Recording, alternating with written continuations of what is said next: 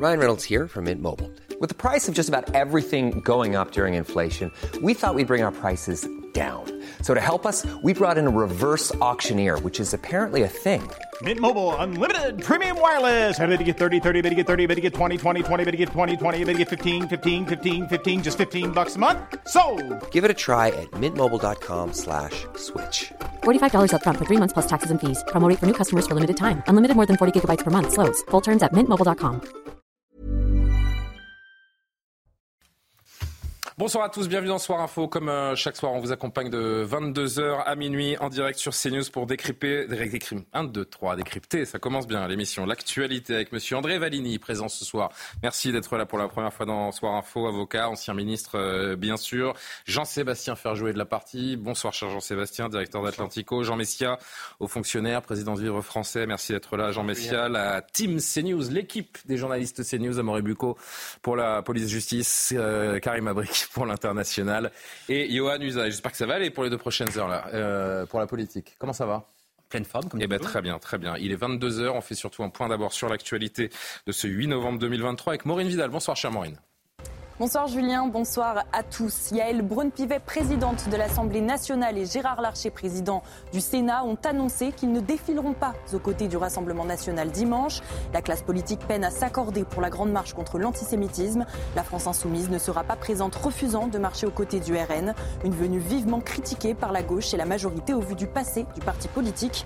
De son côté, Marine Le Pen a confirmé sa présence et se dit prête à défiler en queue de cortège. 1159 actes antisémites ont été recensés en France depuis le 7 octobre. 120 personnes étrangères, dont 3 fichés S et souvent des mineurs. Gérald Darmanin est revenu sur le profil des auteurs de ces actes anti-juifs devant le Sénat. Selon le ministre de l'Intérieur, sur les 500 interpellations, la plupart des actes sont commis par des jeunes.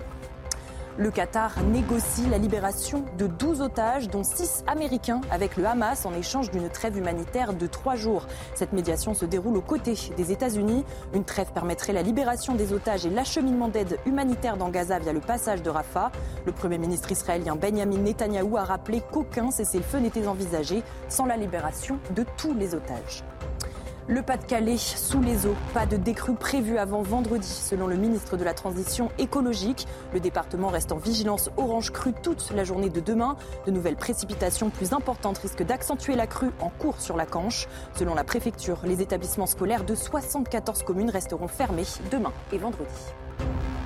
Merci beaucoup Maureen. On vous retrouvera, à 22h30 pour un journal plus complet. Depuis le 7 octobre, près de 1200 actes antisémites ont été enregistrés sur le sol français. Les présidents de l'Assemblée nationale et du Sénat ont appelé une grande marche euh, citoyenne contre l'antisémitisme dimanche. Le Rassemblement national y a-t-il sa place? Vraisemblablement non pour euh, beaucoup d'autres euh, partis politiques qui seront représentés. On verra si les membres du RN seront ostracisés par le reste de la classe politique en ce dimanche. À tout de suite.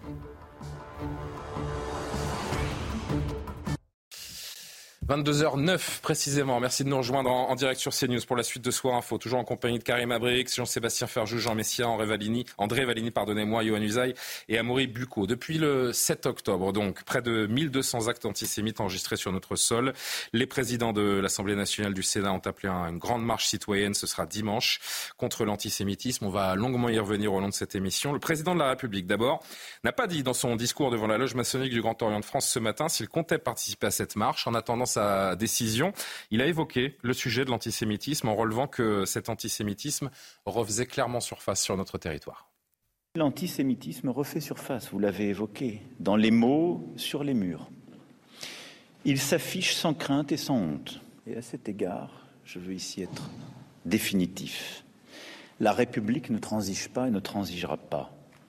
Et nous serons impitoyables face aux porteurs de haine. Mais derrière cette haine antisémite, il faut voir ce qui s'y trouve aussi.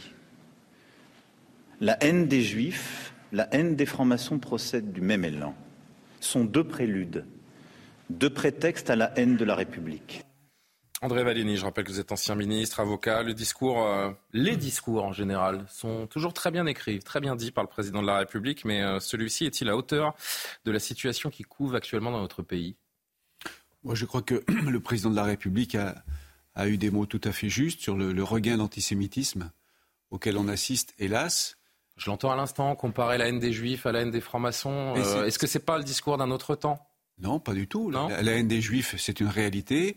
Elle a souvent été liée à la haine des francs-maçons dans les années 30 notamment. nous sommes en 2023, ça n'a échappé à personne. En 2023, je pense que ceux qui détestent les juifs détestent aussi les francs-maçons. Ça, va souvent ensemble, hélas. hélas. Euh, quand on est républicain, on doit protéger toutes les religions, toutes les minorités, toutes les écoles de pensée, toutes les obédiences qu'il s'agisse des francs-maçons, des juifs ou autres. Impitoyable, dit-il également Jean Messia, face aux porteurs de haine. Encore une fois, les, mots sont, choisis, mais ils n'effraient pas, a priori, ceux qui diffusent la haine, ceux qui diffusent la haine, qui passent à l'acte depuis près d'un mois maintenant, plus d'un mois même dans notre pays. Oui, c'est un discours assez anachronique, hein, puisque enfin, aujourd'hui, euh, qui s'en prend aux francs-maçons? Qui sait d'ailleurs qui sont les francs-maçons? Euh, Il y a une cinquantaine d'années, effectivement, ou une, centaine d'années, c'était un sujet. Aujourd'hui, ça ne l'est plus. Euh, Emmanuel Macron nous dit que l'antisémitisme refait surface. Mais enfin, excusez-moi, l'antisémitisme, c'est pas un astéroïde qui tombe du ciel. Il, il, omet simplement les causes, quoi. L'antisémitisme refait surface comment? Par quel mécanisme? Est-ce que Emmanuel Macron lui-même, de par sa politique, n'a pas participé, n'a pas contribué à l'émergence, ou en tout cas entretenu un antisémitisme qui est latent et qui, bon, trouve à s'exprimer maintenant depuis le 7 octobre et ce qui s'est passé, euh, le, pogrom qui s'est passé en Israël, je veux dire, encore une fois, Emmanuel Macron se fait le commentateur euh, de, sa propre, de sa propre politique. Et puis, je dirais, est-ce que le président de, la Pologne, de la Hongrie, de la République tchèque ou de la Slovaquie ont un discours sur l'émergence de l'antisémitisme? Absolument pas. Pourquoi? Ben, Parce qu'il n'y a pas d'antisémitisme euh, chez eux qui émerge, qui explose avec des centaines et des centaines d'actes antisémites. Donc la raison, c'est quoi? C'est qu'il y a. La démographie de ces pays, euh, la sociologie de ces pays ne, sont, pas, les mêmes. Je rappelle que la communauté juive de France est la plus grande d'Europe. Disons les choses brutalement et très rapidement. Les, les communautés arabo-afro-musulmanes dans ces pays sont réduites à leur portion congrue. On sait très bien que le ventre fécond de l'antisémitisme aujourd'hui, c'est cette immigration-là. Pas pour euh, tout le monde, puisqu'on verra que c'est le RN qui est persona non grata à la marche de, dimanche. Mais, on va ça, c'est diversion. N'avançons pas trop vite dans, les sujets. Je voudrais qu'on reste vraiment factuel sur l'antisémitisme. Euh, Johan Usaï, je rappelle les chiffres précis des dernières 24 heures. Nous sommes à 1159 actes antisémites pour le seul mois d'octobre. À titre de comparaison, euh, pour nos téléspectateurs, c'est trois fois plus que sur l'ensemble de l'année 2022. En un mois, on a fait trois fois plus que sur l'ensemble de l'année 2022. J'ai envie de dire de façon un peu euh, provocante ou caricaturale que c'est presque devenu un courant de pensée dans notre société, l'antisémitisme. Non, mais surtout, ça, ça veut dire que l'antisémitisme, en un mois, a été multiplié par 36. C'est ça le chiffre. C'est simplement. 36. Vous vous rendez compte? Euh, plus 3600%. Voilà, c'est le chiffre qu'il faut retenir. En un mois, plus 3600% d'actes antisémite. Donc faire ce constat, que le chef de l'État fasse ce constat naturellement, il a, il a, eu des mots qui sont, ma foi, plutôt justes. Euh, Gérald Darmanin a des mots qui sont justes aussi. Quand il dit quand on attaque un juif, on attaque la République, c'est très bien. Maintenant, on attend euh, de l'exécutif des solutions, précisément, pour que euh, ces actes antisémites cessent, ou soient en tout cas en net repli. Euh, le, discours prononcé à, la loge du Grand Orient va dans ce sens aujourd'hui Ça, n'était pas le moment manifestement, mais euh, il se dit dans l'entourage du président de la République qu'il devrait s'adresser solennellement aux Français précisément sur cette question de l'antisémitisme. On avait pensé qu'il irait à la marche euh, dimanche manifestement. C'est sûr que non Officiellement Manifestement, on hésite beaucoup et pour l'instant, il semble que ce soit plutôt non et que le chef de l'État penche pour une intervention solennelle devant les Français. Alors peut-être pas dimanche, je n'en sais rien on en parlera encore tout à l'heure, mais en ce, serait, ce serait quand même euh, dans, les prochains jours. Mais il faut euh, bienvenue de le voir là-bas. Qu'il propose des, des, solutions parce que quand il dit euh, la haine des juifs, la haine des, des, des francs-maçons, etc. Non, moi je crois précisément que l'islamisme dans ce pays est quand même l'une des causes principales de la montée de l'antisémitisme hein, qu'on ne découvre pas depuis le 7 octobre. L'antisémitisme est en progression nette depuis plusieurs années, précisément parce que l'islamisme a gagné du terrain dans ce pays. Et c'est sur cette question-là également qu'on a attend le, chef de l'État. Et je crois que les islamistes n'ont que faire des francs-maçons. En, revanche, s'attaquer aux juifs, ça oui. Un petit mot encore, et justement, on va illustrer euh, cet euh, antisémitisme euh, galopant dans notre pays avec une nouvelle affaire que vous allez nous décrire avec des témoignages dans un instant. Amaury Bucco, un dernier avis là-dessus, Jean-Sébastien Ferjou deux choses. Je crois que dans les hésitations d'Emmanuel Macron, certaines peuvent être compréhensibles, d'autres probablement beaucoup moins. Je voyais ce matin quelqu'un qui rapportait dans l'opinion que le, des raisons pour lesquelles le président de la République hésite, c'est parce qu'il a peur. De s'afficher avec Marine Le Pen? Non, non, non, non. Non, c'est qu'il aurait peur qu'il euh, y ait de nouvelles émeutes et que ça accentue les fractures en France et que ce soit perçu et que ce soit perçu, mais parce que un certain nombre de responsables politiques, à commencer par la France insoumise, ont pris exactement cette posture-là en disant c'est une marche contre l'antisémitisme et pas une marche contre tous les racismes. Alors que bien sûr que tous les racismes, et y compris euh, les discriminations éventuelles contre les francs-maçons, enfin je vois pas bien qui en ce moment, ce sont les juifs qui sont menacés, sont intolérables et ce sont les juifs qui sont menacés. Et avant l'explosion depuis le 7 octobre, c'était déjà le cas sur les années d'avant par rapport à la proportion de juifs dans la, dans la population française, il y a une surreprésentation absolue et surtout une surreprésentation de ceux qui sont victimes d'attaques physiques. Ceux qui sont victimes en France d'attaques physiques pour des motifs racistes ou euh, religieux, ce sont les Juifs. Amaury, justement, illustration factuelle de cette euh, haine grandissante et de ces actes qui se multiplient. Vous allez nous raconter l'histoire de cet immeuble. C'est situé en, proche banlieue parisienne. Plusieurs familles juives vivent dans, ce, dans cet immeuble et, craignent euh, depuis des semaines d'être attaquées ou d'être euh, menacées. Racontez-nous ce qui s'y passe. Alors Julien, les faits sont passés dans une résidence de Maison-Alfort, hein, c'est mhm. dans le Val-de-Marne, à côté de Paris effectivement. Trois familles juives habitent dans un immeuble de cette résidence, qui est d'ailleurs plutôt calme et bien tenu. Hein, je me suis rendu aujourd'hui, sauf que, eh bien, ces trois familles juives ont été ciblées par des tags antisémites, tags qui leur ont été spécifiquement adressés, hein, puisque ces tags ont été effectués sur le palier de leur porte. Vous voyez d'ailleurs les photos à l'écran. Alors il y a eu deux. C'est pas du pochoir, hein, c'est vraiment fait. Euh, Au feutre, oui, a priori. Pas la Russie il y a, euh, deux salves de tags. D'abord, il y a eu mercredi de la semaine dernière. Alors là, c'était une étoile de David, on, l'a vu sur les images. Et puis, quatre jours plus tard, ces tags sont devenus, si vous voulez, beaucoup plus explicites, puisque ce sont les mots euh, sel juif qui ont été inscrits, cette fois-ci au feutre noir. Alors, je me suis rendu aujourd'hui dans cette résidence et j'ai pu m'entretenir avec l'une des victimes. Je vous propose d'écouter son témoignage. Mercredi 1er euh, je me suis absenté de chez moi vers 15h. Je suis revenu dès 16h15 et en revenant, j'ai trouvé Magen David euh, sur ma porte. Donc euh, j'étais en panique, j'étais tétanisé, j'avais peur d'ouvrir ma porte. Dans les trois secondes, j'ai percuté que mon voisin, il avait sous ça et que voilà, il était confession juive et ma voisine au quatrième. Je n'ai pas ouvert ma porte. Je suis redescendu par les escaliers pour aller voir leur porte et effectivement, ils avaient été tagués. Et du coup, j'ai appelé mon mari, j'ai attendu que mon mari rentre pour pouvoir euh, ouvrir ma porte parce que je ne voulais pas rentrer chez moi. Dimanche, euh, je devais aller faire les courses avec mon mari et en sortant, on a été tagué une deuxième fois dans, sur ce mur et il y avait marqué salle juif. Donc deux fois en quatre jours. On peut imaginer l'état d'esprit dans lequel euh, ces familles sont plongées depuis quelques jours. Donc. Oui, alors d'autant plus que ces familles s'interrogent sur qui a fait ça et pourquoi. Alors pourquoi on comprend que c'est a priori par antisémitisme. Alors l'hypothèse, ce que me disait cette riveraine, c'est que ce sont probablement des gens venus d'un autre immeuble, puisque dans l'immeuble ça se passe bien. Euh, ces trois familles, il faut savoir qu'elles ont des noms typiquement juifs, euh, et il est donc, si vous voulez, très probable que les auteurs soient allés dans le hall d'immeuble où il y a les noms et les étages, les noms des personnes pour les visiteurs, euh, et qu'il faut savoir aussi que ces trois familles, elles ont des mezuzahs euh, sur leur palier de porte. parchemins qui sont apposés euh, sur les paliers. On le voit là, voilà l'illustration. Elle, a été arrachée. ça, ce qui est intéressant, en fait, c'est qu'une des trois familles avait décidé au début du conflit, justement, d'enlever sa mezouza pour ne pas avoir de problème, pour euh, éviter d'avoir des hostilités des autres habitants. Et donc, on voit effectivement que cette mezouza a été enlevée du pas de la porte, mais il y a encore la trace. En tout cas, pour les victimes, évidemment, la situation est extrêmement pénible, au point de songer à déménager. Je vous propose d'écouter la suite du témoignage de, cette riveraine. Depuis ce jour-là, je suis choqué. Euh, je ne dors pas de la nuit. Dès que j'entends un bruit sur mon palier, je suis, je, suis, là en train de regarder ce qu'il y a sur le palier. Euh, c'est angoissant. C'est angoissant, c'est pesant. Euh, deux fois en quatre jours, c'est énorme.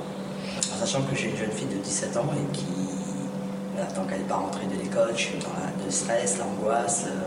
Elle prend les transports, j'entends qu'elle me dit je suis dans le métro, j'arrive c'est pas vivable. On est tellement angoissé qu'on pense à déménager. Un mot sur l'enquête, il y a des pistes concernant les auteurs? Alors, euh, malheureusement, les caméras de surveillance de l'immeuble n'étaient pas branchées ces jours-là. Un riverain aurait vu, hein, selon, euh, selon cette femme, euh, quatre jeunes hommes en jogging un peu louche traîner dans l'immeuble ce jour-là. On sait aussi que la porte de l'immeuble dans le sous-sol qui donne accès au parking ferme mal, donc ils auraient pu passer par là. Et puis la victime dont on a entendu le témoignage, elle compte euh, si vous voulez, installer une caméra sur le palais de sa porte, contre l'avis du gardien. Et puis l'enquête eh bien, de police, elle est en cours. André Valigny, je vous vois euh, ah, je suis... hocher négativement de la tête. Il y a une telle décomplexion aujourd'hui, que ce soit dans les propos, dans les actes, c'est euh, au vu, au su de tous, ça devient insupportable. Insupportable, c'est. Je suis atterré. Moi, mon premier engagement avant d'entrer au Parti socialiste a été d'adhérer à la LICRA il y, a, il y a plus de 40 ans. Donc c'est vous dire si je suis sensible à ces questions. Je suis atterré de voir qu'en 2023, on assiste encore à ce genre de choses. Il faut quand même. Euh, c'est pas qu'on y assiste encore, c'est qu'on y assiste plus que jamais. De plus en plus, oui. Enfin, les événements à Gaza n'y sont pas pour rien non plus. C'est le Mais c'est anormal. National. Mais c'est non, j'ai pas dit que c'était normal. C'est insupportable. Mais Darmanin, de ce point de vue, a, eu des mots assez forts et, je crois que la police est vraiment euh, mobilisée pour retrouver les auteurs de tout ce qui se passe actuellement. Je crois que la police fait un gros effort. Hein. J'entendais Laurent Nunez, le préfet de police, le dire aussi l'autre jour. Il a je ne sais plus combien de dizaines de policiers qui sont là tous les jours à rechercher les auteurs de ces, mmh. de ces horreurs. Force est de constater que la dissuasion, pour l'instant, n'a pas fait son, euh, n'a pas fait son œuvre. Écoutez, vous connaissez tous Johann Sfar, ce, brillant euh, dessinateur, auteur euh, de Confession juive, qui se sent actuellement, et ce sont ses mots, comme un animal traqué. Ce que j'éprouve depuis un mois, c'est que je me sens peut-être comme vous, comme un animal traqué. C'est-à-dire que euh, j'ai peur. Quand on dit on ne va pas leur offrir notre peur, c'est très courageux. Mais évidemment que moi j'ai peur. Je ne sais pas si vous non, mais moi j'ai peur de prendre un coup, j'ai peur d'une insulte, j'ai peur du machin. Jean Messia. Et qu'est-ce qu'on a fait pour mériter une telle société Ce qui arrive et ce qu'on voit est surréaliste, c'est absolument immonde, c'est terrifiant.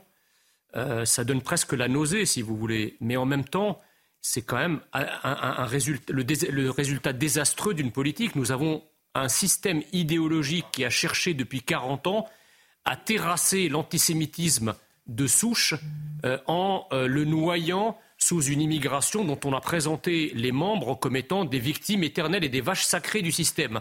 On découvre aujourd'hui que ce qu'on nous a présenté comme des vaches sacrées pouvait aussi être des bêtes immondes. Euh, vous voyez, donc je dis, moi je dis chapeau les artistes si le résultat de la lutte acharnée contre le retour des heures les plus sombres depuis une quarantaine d'années euh, qu'ont entrepris à la fois la gauche, la droite, les progressistes, les associations antiracistes, tout ce système, euh, tout, tout cet écosystème associatif et politique qui a cherché par tous les moyens, y compris par une politique migratoire délirante et une politique de naturalisation encore plus délirante, à noyer l'antisémitisme de souche, eh bien là, on voit ressurgir le, retour terrifiant des heures les plus sombres de notre histoire. Il n'y a pas d'autre mot. Alors, André Valény qui n'est pas d'accord, euh, Jean-Sébastien qui veut dire un mot également. Je vous donne tout de suite la parole. Je voudrais juste qu'on entende le ministre de l'Intérieur qui a évoqué le profil des euh, personnes interpellées, euh, plusieurs centaines. Hein. je crois qu'on est quasiment à 500 interpellations ces, ces dernières heures. Écoutez ce qu'il dit du profil de ceux qui sont interpellés donc. Vous posez la question de savoir qui sont les personnes qui sont passées à l'acte. Malheureusement, je veux vous dire qu'ils sont souvent très jeunes. Je dis au président de la commission des lois de votre euh, Assemblée je suis tout à fait prêt à répondre à, une commission qui pourrait m'interroger sur euh, la sociologie de ces personnes. 120 personnes d'origine, 120 euh, personnes étrangères, dont une quarantaine d'étrangers en situation irrégulière. Trois fichiers S parmi les 120 personnes que j'évoque. Et sur les quasiment 500 interpellations, une moyenne d'âge très jeune, pour ne pas dire très très jeune, souvent des mineurs, comme ceux que l'on a vus euh, malheureusement chanter des chants nazis et de haine aux juifs dans le métro parisien, identifiés par la préfecture de police et dont l'enquête m'empêche de dire, mais évidemment, les choses sont suivies très particulièrement. André Valény. Oui, j'entendais Jean Bessia parler de l'antisémitisme de souche. À l'origine, l'antisémitisme de souche, comme vous dites, il était quand même à l'extrême droite et y compris parmi les fondateurs du Front National. Donc il faut pas. c'est toujours pareil. Il y a les origines et puis il y a les temps présents. C'est Monsieur Messia qui parlait de l'antisémitisme. Oui, mais en disant cela, vous êtes historien. Finir, s'il vous plaît, monsieur. Vous êtes historien, vous n'êtes pas un homme politique en disant ça. Non, mais c'est vous, c'est vous qui avez parlé d'antisémitisme de souche. Oui, mais c'est l'histoire. Il était à l'extrême droite. Il a été terrassé. Il était à l'extrême droite. Il a été terrassé. Non, non, je ne pense pas. Ah, bah, je pense, si, si, non, je pense qu'il y a toujours des antisémites. Jean Messia, s'il vous plaît, laissez faire une phrase. Je pense qu'il y a toujours des antisémites à l'extrême droite. Je le pense. C'est eux qui font ça? Je ne pense pas que ce soit eux qui font ça. Encore qu'on n'en sait rien. Encore qu'on ah, sait rien. On vient d'entendre les profils des interpellés, c'est intéressant. Et deuxièmement, quand vous dites que pendant 40 ans, on a essayé de, lutter contre l'antisémitisme et le racisme, il fallait pas le faire alors, à votre avis? Il fallait rien faire? Bah, si c'est ça le résultat, si vous voulez, c'est moi je conteste pas l'objectif, ah. je conteste le moyen. Le moyen, c'est-à-dire faire venir une immigration massive en pensant que ça allait noyer finalement par haine de la France, que ça allait noyer les racismes, les antisémitismes, euh, le colonialisme, etc. Eh bien, en fait, on voit, on voit ressurgir à travers le moyen que vous avez choisi, enfin le système idéologique, on voit ressurgir un antisémitisme qu'on croyait avoir euh, terrassé à jamais. En fait, ce, sont, les, ce sont les apôtres du vivre ensemble des 30 dernières années qui sont stigmatisés ces derniers temps, puisque certains, d'aucuns, disent que eh bien, cette, ce multiculturalisme, cette France touche pas à mon pote, est en train d'arriver à ses limites et que nous n'arrivons pas à tous vivre ensemble. Forcé de le constater que le récit français n'est pas adopté par une partie de nos compatriotes. C'est bien malheureux et c'est la faute. il faut se regarder en face. C'est certainement la faute. Et je vous regarde pas vous personnellement, euh, monsieur, euh, bien sûr, mais s'il y a une part de responsabilité dans ceux qui nous ont gouvernés ces 20, 30, 40 dernières années.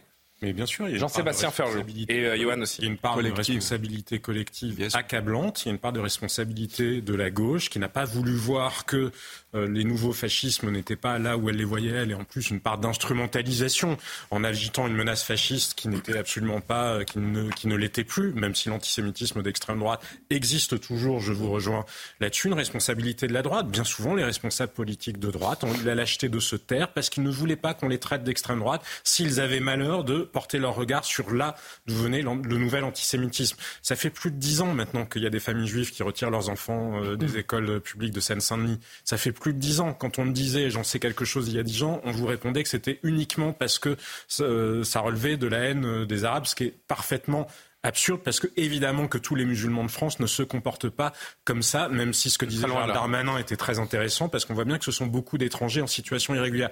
Nous n'avons pas su intégrer et surtout, surtout de ce combat antifasciste dont tout le monde, je pense, partage l'objectif, nous n'avons pas su retenir les leçons, les leçons sur la méthode parce que c'était quoi les méthodes?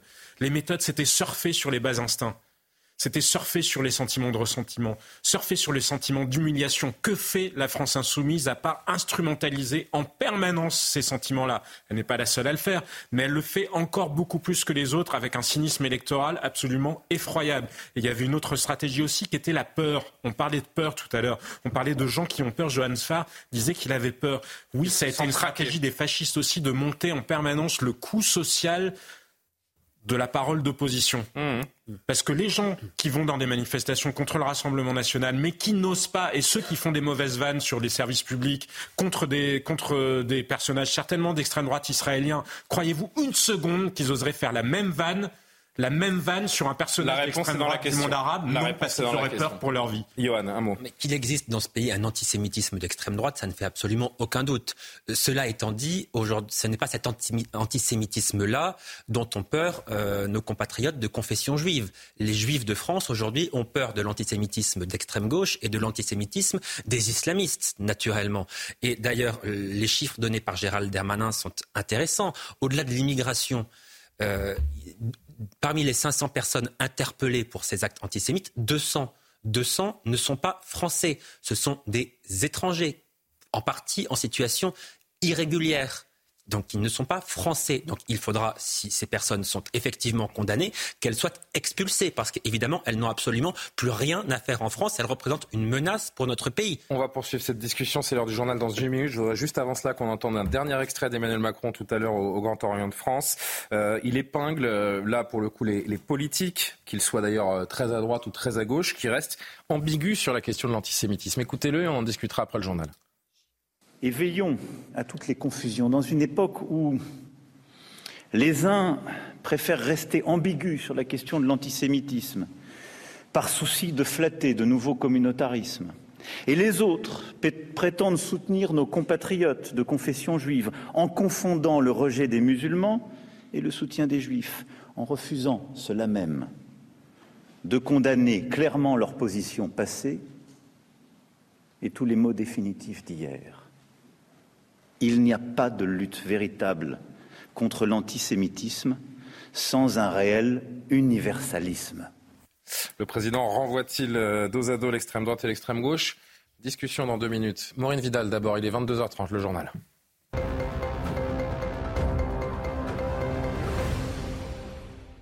Yael Braun-Pivet, présidente de l'Assemblée nationale, et Gérard Larcher, président du Sénat, ont annoncé qu'ils ne défileront pas aux côtés du Rassemblement national dimanche. À l'appel de la marche contre l'antisémitisme, la classe politique peine à s'accorder. La France insoumise, dérangée de la présence du RN, ne souhaite pas marcher à ses côtés. Les autres partis de gauche, socialistes, communistes et écologistes se joindront à la marche, mais ont également vivement critiqué la venue du RN. Une mobilisation qui devait être générale. Écoutez Yael Braun-Pivet.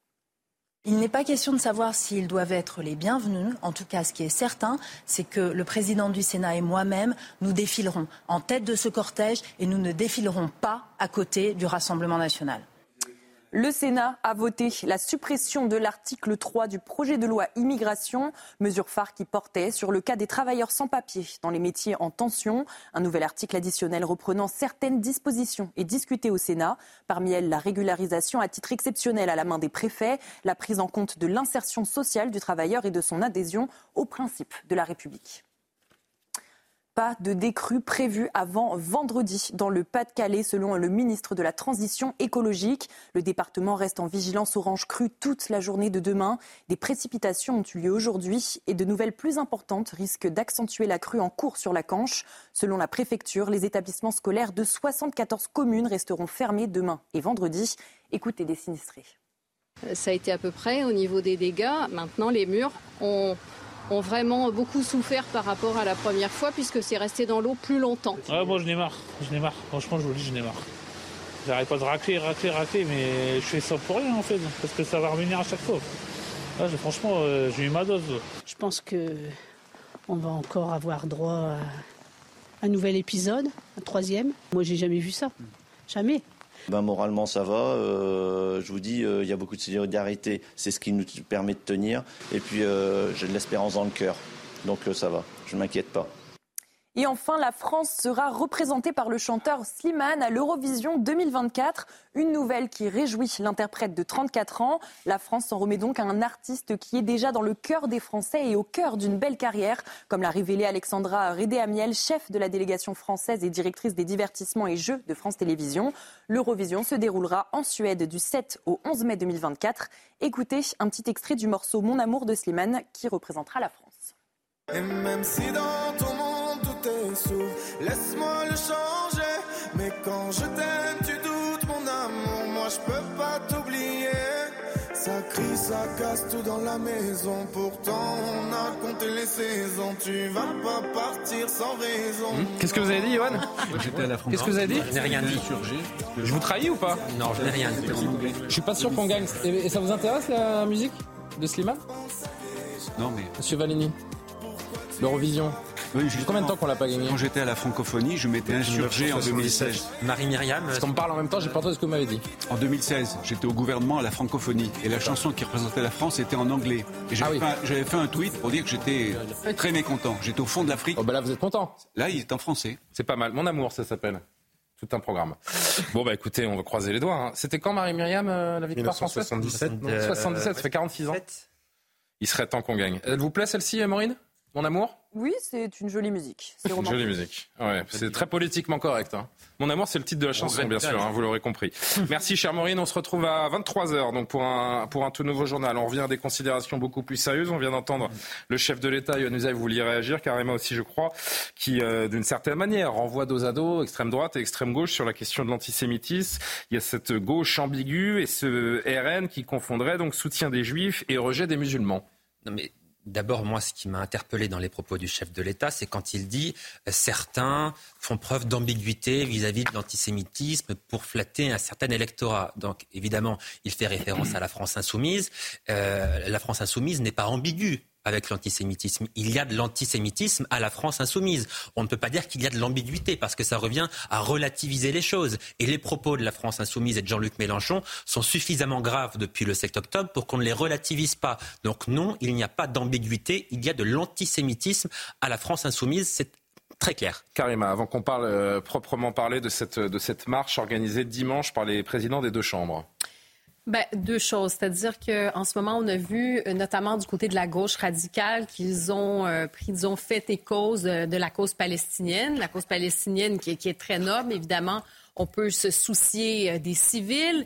cela dit, je pense que certains qui ont décidé de, de défendre cette cause eh bien, justifient une certaine haine aussi envers Israël, envers les politiques de Netanyahou. En fait, parce qu'il critique les politiques de Netanyahou, s'autorise, je vous dirais, euh, une certaine haine envers les Juifs. Ça a ouvert, en fait. je ne parle pas nécessairement de la France oui, mais je parle de, ce qu'on retrouve aussi, notamment dans la gauche radicale. On l'a vu sur des mm. campus américains. On continue de le voir. Je regardais encore aujourd'hui des vidéos, notamment au Canada, dans des campus universitaires où euh, des Juifs se font littéralement harceler. Il y a des mouvements presque de violence dans des campus. En France, en France également. Il y a encore un rabbin qui a été bousculé dans le métro parisien aujourd'hui. Hein. Dans les universités. Et dans les universités, c'est euh, il y a un blanc-seing pour les antisémites actuellement. Plus juste dans la critique de certaines politiques, par exemple de Netanyahou on va être vraiment dans une haine et on va, on va se laisser aller à cette fameuse haine des Juifs. Je trouve que c'est vraiment, mais vraiment euh, déplorable qu'il faut euh, non seulement juste critiquer ça, mais dénoncer euh, la chose. Et je pense que ça a le dos large hein, de dire finalement, on va critiquer, oui, on, critique des politiques Israël, ça a le dos large pour légitimer toutes sortes d'actes antisémites et d'actes haineux envers la communauté juive. C'est très, très grave ce qui se passe. Et d'ailleurs aussi, peut-être en terminant, sur les jeunes. On va en reparler un peu plus tard.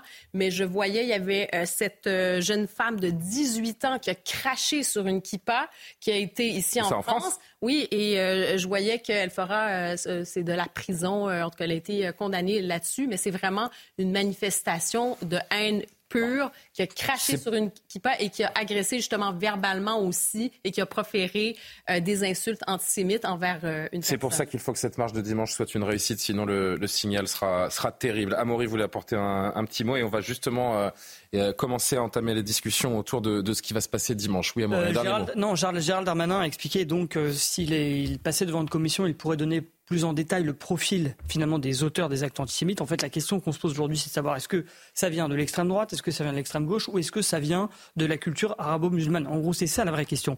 Euh, le problème, c'est que s'il passe devant une commission, il va dire voilà, ce sont des jeunes, ils ont tel passif, etc. On n'aura pas la réponse en fait sur les réelles motivations. La seule chose qu'il peut faire. On n'a pas besoin du ministre. Euh. Non, mais bah, c'est pas facile. En fait, quand même, c'est lui, lui, qui détient, si vous voulez, quand même toute la, clé des informations. Hmm. En fait, la seule chose qu'il peut faire, et c'est ce qu'il avait fait pendant les émeutes, pour montrer qu'il y avait aussi des Français euh, de souche, entre guillemets, c'est qu'il avait donné les prénoms euh, des personnes. Alors peut-être qu'il le refera, ce qui est une manière en fait déguisée de faire des statistiques ethniques, mais pour l'instant, en tous les cas, ça reste très flou là-dessus. Vraiment je crois, non, mais vraiment juste d'un mot, ce n'est pas parce qu'on doit regarder la réalité en face et constater que beaucoup de ceux qui commettent des agressions antisémites aujourd'hui sont de culture arabo-musulmane que ça veut dire par ailleurs que tous les gens qui seraient de culture arabo-musulmane jamais de la vie et on le répète mais je tous sais, les soirs. Il y a 7 millions de dit, je vous dis il y a 6 à 7 millions de musulmans dans ce dans ce pays et j'ose croire que l'immense majorité de ces millions de musulmans sont horrifiés par les attaques du 7 octobre. mais c'est exactement ce que je voulais vous dire. Mais regardez la rhétorique de la France insoumise qui ne sait expliquer que la, que la marche contre l'antisémitisme. parce que c'est de la manipulation est en électorale. une marche contre les Arabes. C'est absolument indécent. La marche de dimanche prochain. Mais vous verrez qu'il y a le communiqué du CFCM également qui, qui, qui, qui va pas bah, dans le sens d'une unité. On, et on le verra aussi là dans, dans une minute. Non, non, on attend. Bon, alors cette marche, je ne sais pas, c'est pas tout de suite, mais cette marche qui a comme objectif exclusif de dénoncer l'antisémitisme sans un mot sur l'islamophobie n'est malheureusement pas de nature à rassembler. Elle peut en outre être interprétée par les islamophobes comme un signe d'impunité, estime le Conseil français du culte musulman, qui laisse à ses concitoyens la libre appréciation d'y participer. Je voulais en parler plus tard. Il faut qu'on, je voudrais juste qu'on présente et qu'on donne les grandes lignes de cette marche avec Johan. oui, euh, juste, Une, juste une seconde. Est-ce qu'on peut faire le même discours symétrique pour la marche contre l'islamophobie qui s'est tenue il y a quelques années? Est-ce que la marche contre l'islamophobie, on peut symétriser le discours du CFCM en disant que c'était une marche contre les juifs, contre la France? Ça n'a pas de sens. Eh c'est pas parce qu'on fait une marche pour quelque chose que c'est une, marche contre autre chose. Et puis l'islamophobie, excusez-moi, c'est un racisme fantasmagorique. Il n'y a pas d'islamophobie en France. Hein. La marche de dimanche prochain devrait donc être une mobilisation générale contre l'antisémitisme, une sorte d'union nationale dont nos compatriotes juifs ont, bien besoin, alors que donc plus de 1000 actes antisémites recensés sur notre sol depuis le, 7 octobre. Mais a priori, ce ne sera pas le cas. Oui, puisque d'emblée, la France insoumise a annoncé qu'elle n'y participerait pas avec ce nouveau tweet abject de Jean-Luc Mélenchon que vous allez découvrir. Dimanche, manif de l'arc républicain du RN à la Macronie de Yael Braun-Pivet et sous prétexte d'antisémitisme, sous prétexte d'antisémitisme, ramène Israël-Palestine sans demander de cesser le feu. Les amis du soutien inconditionnel au massacre ont leur rendez-vous. Alors au-delà de l'injure pour tous les juifs que constitue ce tweet, le leader de la France insoumise affirme que son mouvement ne participera pas à la marche en raison de la présence du Rassemblement national. Une excuse toute trouvée car Jean-Luc Mélenchon sait bien évidemment qu'il ne risque pas de poser le pied à ce rassemblement.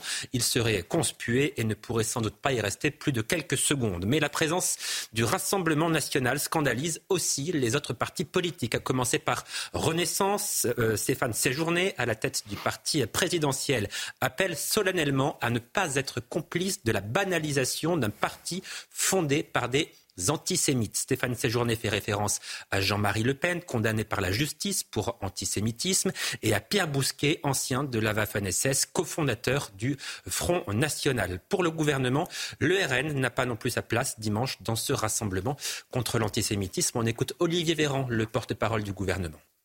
Le Rassemblement national, par la voix de son président Jordan Bardella, a eu l'occasion il y a quelques jours de faire le choix le choix de couper avec son histoire, avec les racines antisémites de ce parti d'extrême droite, ou bien le choix de couper avec la République.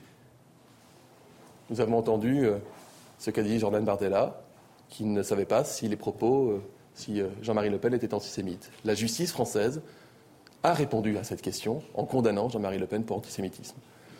De ce fait, en mon sens, le Rassemblement national n'a pas sa place dans cette manifestation. Maintenant, c'est une manifestation publique à laquelle chacun est libre, en conscience, de participer ou non. Alors, outre le passé du Rassemblement euh, national, Olivier Véran reproche à Jordan Bardella d'avoir dit hier que Jean-Marie Le Pen n'était pas antisémite. D'où cette question. Comment prétendre combattre l'antisémitisme quand on considère qu'un homme avec le pédigré de Jean-Marie Le Pen n'a rien à se reprocher? C'est une question légitime qu'un responsable politique est en droit de se poser. Mais Marine Le Pen estime que, estime, elle, que la concernant, elle n'a rien à se reprocher. On l'écoute. Il a quitté, euh, euh, il y a quand même déjà un certain nombre d'années, euh, la vie politique. Et je pense que chacun a encore en mémoire la manière dont la séparation s'est effectuée. parce que j'ai considéré, je considère toujours d'ailleurs, qu'il y a des sujets sur lesquels on ne peut laisser naître aucune ambiguïté. Et, pour le coup, le soutien à nos compatriotes de confession juive en, en fait partie. cette rupture, elle s'est euh, déroulée. Elle n'a pas été très facile mm. pour moi, parce que vous savez, euh, euh quand il y a des gens que vous aimez et avec, qui tiennent des propos ou ont des comportements qui vous choquent ou qui vous heurtent, c'est pas très facile d'en tirer les conséquences. J'en ai tiré les conséquences. Alors Marine Le Pen a effectivement exclu son père du parti en, 2015, alors que Jean-Marie Le Pen venait de réitérer ses propos sur les chambres à gaz, qui ne sont pour lui qu'un détail de l'histoire de la Seconde Guerre mondiale. Mais ce qui est reproché aujourd'hui à Marine Le Pen, ce sont notamment ses liens avec Frédéric Chatillon et Axel Lousteau, des anciens membres du GUD, un groupe antisémite et négationnistes. Les partis socialistes, communistes et écologistes qui participeront dimanche à la marche contre l'antisémitisme souhaitent donc mettre en place, je cite, un cordon républicain dans la manifestation pour ne pas se mêler à l'extrême droite. Ils veulent en fait un cortège rassemblant tous les républicains et progressistes d'une part et le Rassemblement national d'autre part. Yael Braun-Pivet et Gérard Larcher disent ce soir qu'ils ne défileront pas aux côtés du Rassemblement national, mais Marine Le Pen l'affirme, elle est prête à défiler en queue de cortège si sa présence dérange, mais elle sera, quoi qu'il arrive, bien présente. Marine Le Pen qui, quoi qu'on en dise, à mon sens, ne représente pas aujourd'hui un danger pour les Juifs de France, alors que Jean-Luc Mélenchon, lui, manifestement, est un danger pour nos compatriotes juifs. Vous évoquiez euh, la présidente de l'Assemblée nationale au 20h de TF1 euh, tout à l'heure. Écoutez-la.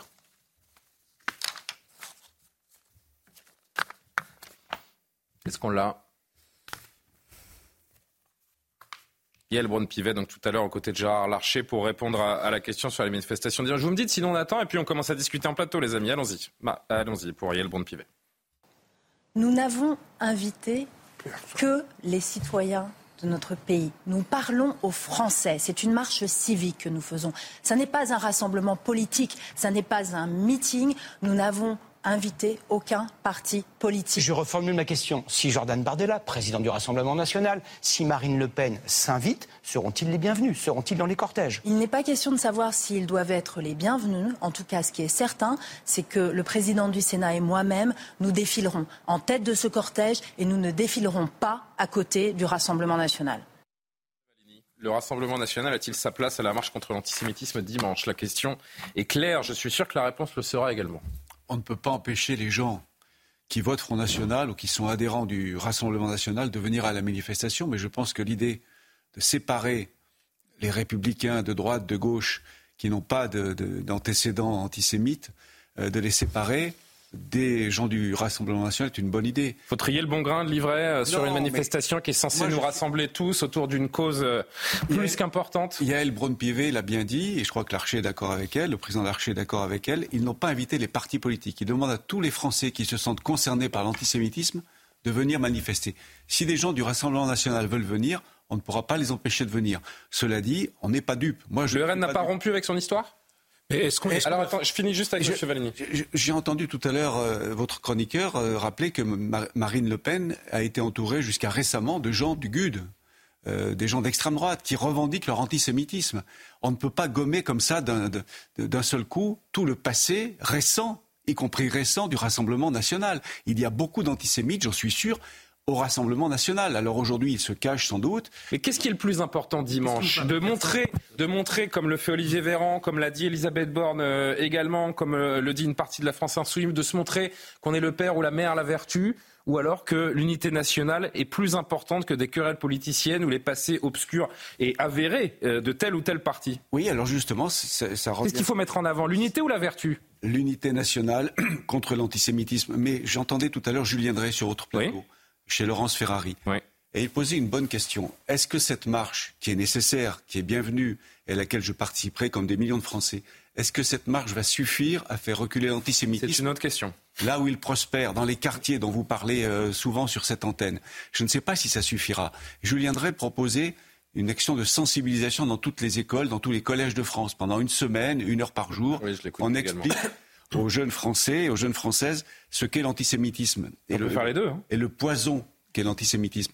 Oui, ce serait sans doute plus utile que cette marche qui, je le répète, est nécessaire. Mais la, marche, Même si la marche ne permet pas de faire reculer l'antisémitisme, ça permettra au moins de montrer à nos compatriotes juifs qu'ils ne sont pas seuls, parce que c'est ce qu'ils demandent en ce moment, du soutien. Ils, veulent euh, savoir que la République, que les Français les soutiennent, parce qu'aujourd'hui, ils se sentent notamment, en, ils se sentent en danger, mais ils se sentent abandonnés. Leur montrer qu'ils ne sont pas seuls, c'est important, et c'est pour ça, c'est pour ça qu'il ne faut pas qu'il y ait que des juifs dans cette marche. Il faut que tous les Français s'y rendent pour Qu'est-ce qui compte dimanche C'est le mot d'ordre ou le CV de ceux qui y participent c'est évidemment la cause. Moi, je trouve que les polémiques auxquelles on assiste sur de petits étalages de vertus des uns et des autres, parce que, en plus, c'est prendre les Français pour des imbéciles et pour des mineurs. Est-ce que vous croyez vraiment que quelqu'un qui verrait, je ne sais pas, Madame, enfin, Olivier Véran à côté de Marine Le Pen penserait qu'Olivier Véran est brutalement devenu le péniste?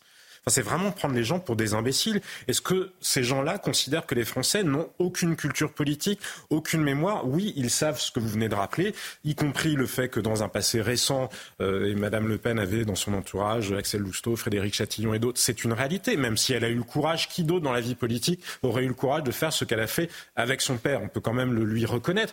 Mais je trouve ça Qu'est-ce qu'on va faire? On va faire le carré de ceux qui sont les communistes dont les mairies ont continué à nommer des rues, baptiser des rues de noms de terroristes palestiniens condamnés en France? Parce qu'il y a des, communistes qui ont fait ça. J'entendais Jérôme Gage qui faisait la différence entre les dégoûtants et les dégoûtés. Alors, il va, il va faire un carré spécial pour Madame Tondelier parce qu'elle a invité Médine aux universités d'été euh, d'Europe de, Collège des Verts. Vous voyez bien que cette logique-là est parfaitement délétère et que la seule cause qui vaille, c'est celle que rappelait Johan Usaï à l'instant, c'est de Évidemment, ça ne changera rien, malheureusement, je pense à la réalité de l'antisémitisme, mais c'est de dire à tous les Français juifs qu'ils sont parfaitement à leur place dans ce pays, comme évidemment tous les autres Français. Entendu. Sauf que c'est eux qui sont menacés aujourd'hui. Mathilde Panot qui a tweeté encore une fois euh, aujourd'hui pour dire que ça se fera sans nous, sans euh, LFI. On ne lutte pas contre l'antisémitisme et le racisme dans la confusion. Marcher contre l'antisémitisme en présence de personnes dont le parti a été fondé par des SS, c'est sans nous. C'est Elisabeth Lévy que j'ai euh, vu, que j'ai lu sur Twitter. Il y a des gens qui tuent encore les juifs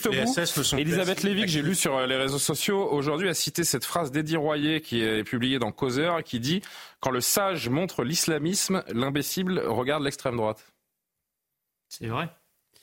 Mais j'ai envie de dire, euh, c'est vraiment, on assiste là à, un véritable bal des faux culs, parce que euh, tous ces, responsables, euh, Yael Braun-Pivet ou Gérard Larcher, ils sont quand même les responsables de partis qui ont gouverné la France directement ou indirectement depuis une quarantaine d'années. Comment est-ce que ceux qui sont responsables de la situation dans laquelle nous sommes aujourd'hui et dont l'antisémitisme est l'une des incandescences les plus purulentes et les plus euh, nauséabondes peuvent-ils aujourd'hui donner des leçons à ceux qui n'ont jamais gouverné la France, à savoir le Rassemblement national ou Reconquête, pour dire qui doit défiler ou qui ne doit pas défiler Quant à, excusez-moi, euh, moi je, considère que ces, tyrannos de salon n'ont pas leur mot à dire euh, en ce qui concerne les brevets de vertu de lutte contre l'antisémitisme ou pas. Quant à Olivier Véran, euh, il est quand même porte-parole d'un gouvernement qui a fait entrer en France 2 millions de personnes, d'immigrés en l'occurrence, dont une grande partie euh, de l'immigration arabo-afro-musulmane, qui est aussi responsable de cette situation. Donc, euh, je veux dire, Olivier Véran, il est porte-parole du gouvernement. Ce n'est pas le coquelet braillard d'un lobby qui cherche, si vous voulez, euh, à, commenter euh, une action dont il ne serait pas responsable. André Valény, comment est-ce que vous voyez, qu'est-ce que vous pensez de ce refus de LFI et le prétexte de LFI de ne pas marcher euh, dimanche? Est-ce que vous êtes choqué par ce refus? Moi, je me pose une question. Hein. Qui enchaîne les références antisémites dans des tweets depuis un mois? C'est Jean-Luc Mélenchon ou Marine Le Pen? Qui alimente l'ambiguïté depuis le 7 octobre? C'est Marine Le Pen ou Jean-Luc Mélenchon? C'est Jordan Bardella d'abord. Pardon? Depuis le 7 octobre, qui alimente l'ambiguïté, c'est Jordan Bardella Ce qu'il a dit dimanche ne participe pas à la banalisation du Rassemblement national. Qu'est-ce qui participe à la banalisation de l'antisémitisme depuis le 7 octobre Jordan Bardella refuse de dire que Jean-Marie Le Pen était antisémite. Euh, ah non, mais je pense que Bardella... Je ne sais pas si on est sur le même sujet. Alors, bon, je voulais quand même rappeler que Jordan Bardella ne dit pas que Jean-Marie Le Pen... Et vous avez raison, c'est une erreur politique. Il a été... Très probablement. Pas une erreur politique, c'est une faute. Et c'est peut-être une faute qui avoue d'autres choses. Maintenant, pour répondre à votre question, je ne suis je, ne pense pas que Mélenchon soit antisémite. Quand on regarde son parcours politique, ses engagements. C'est pas ce que j'ai dit. J'ai dit qu'il entretient une, confusion très gênante et qu'il se place, j'ai l'impression, du mauvais côté de l'histoire depuis un mois. Je pense que cette confusion, c'est pas très glorieux, a des arrêts à penser électoralistes. Évidemment. Il a une clientèle électorale qu'il essaie d'entretenir. Je ne pense mm. pas qu'au fond de lui, euh, mais peu importe, je vais vous dire, peu importe ce qu'il a au fond de lui. C'est pas notre sujet. C'est pas notre sujet ce qu'il a au fond de lui. C'est ce qu'on envoie. mais l'antisémitisme est une vieille tradition d'extrême gauche aussi, bien sûr. Il y a eu un antisémitisme d'extrême droite. Mais surtout, enfin Proudhon, Jules Gued, enfin tous ces gens-là. Non mais surtout, non mais si, non mais s'il faut pas entretenir les procès en histoire passée des uns et des autres, pour le RN, ne le faisons pas pour LFI. Concentrons-nous sur le présent. Je me concentre sur le présent. Le tweet d'hier soir de Jean-Luc Mélenchon, qu'est-ce qu'il fait Il dit que ça n'est pas une manifestation, que ça n'est pas une, marche contre l'antisémitisme. Il dit que c'est une marche de soutien à un massacre. En faisant ça, que fait-il? Il assigne les juifs. il assigne les juifs à leur confession. Il les enferme il les enferme dans leur identité comme si, mécaniquement, parce qu'ils étaient juifs, ils soutenaient forcément et il y a tout ce que Jean-Luc Mélenchon défilait aux côtés de Marine Le Pen contre les retraites. Donc il y a aussi un deux poids deux mesures. On est en retard, on va poursuivre cette discussion, on fait une petite pause, comme ça on appuie sur le bouton et puis on relance dès la fin de la, de la publicité. On se retrouve dans, dans un instant, on poursuit évidemment le débat autour de cette euh, marche. On ne parle plus d'antisémitisme depuis 24 heures, alors que c'est le sujet central. On parle que cette guerre politique de ceux qui veulent marcher sans les uns ou avec les autres, c'est euh, un grand n'importe quoi. A tout de suite. Il est quasiment 23h. Merci de nous rejoindre en direct sur CNews. La suite de Soir Info, c'est juste après le rappel de l'essentiel de l'actualité. Maureen Vidal.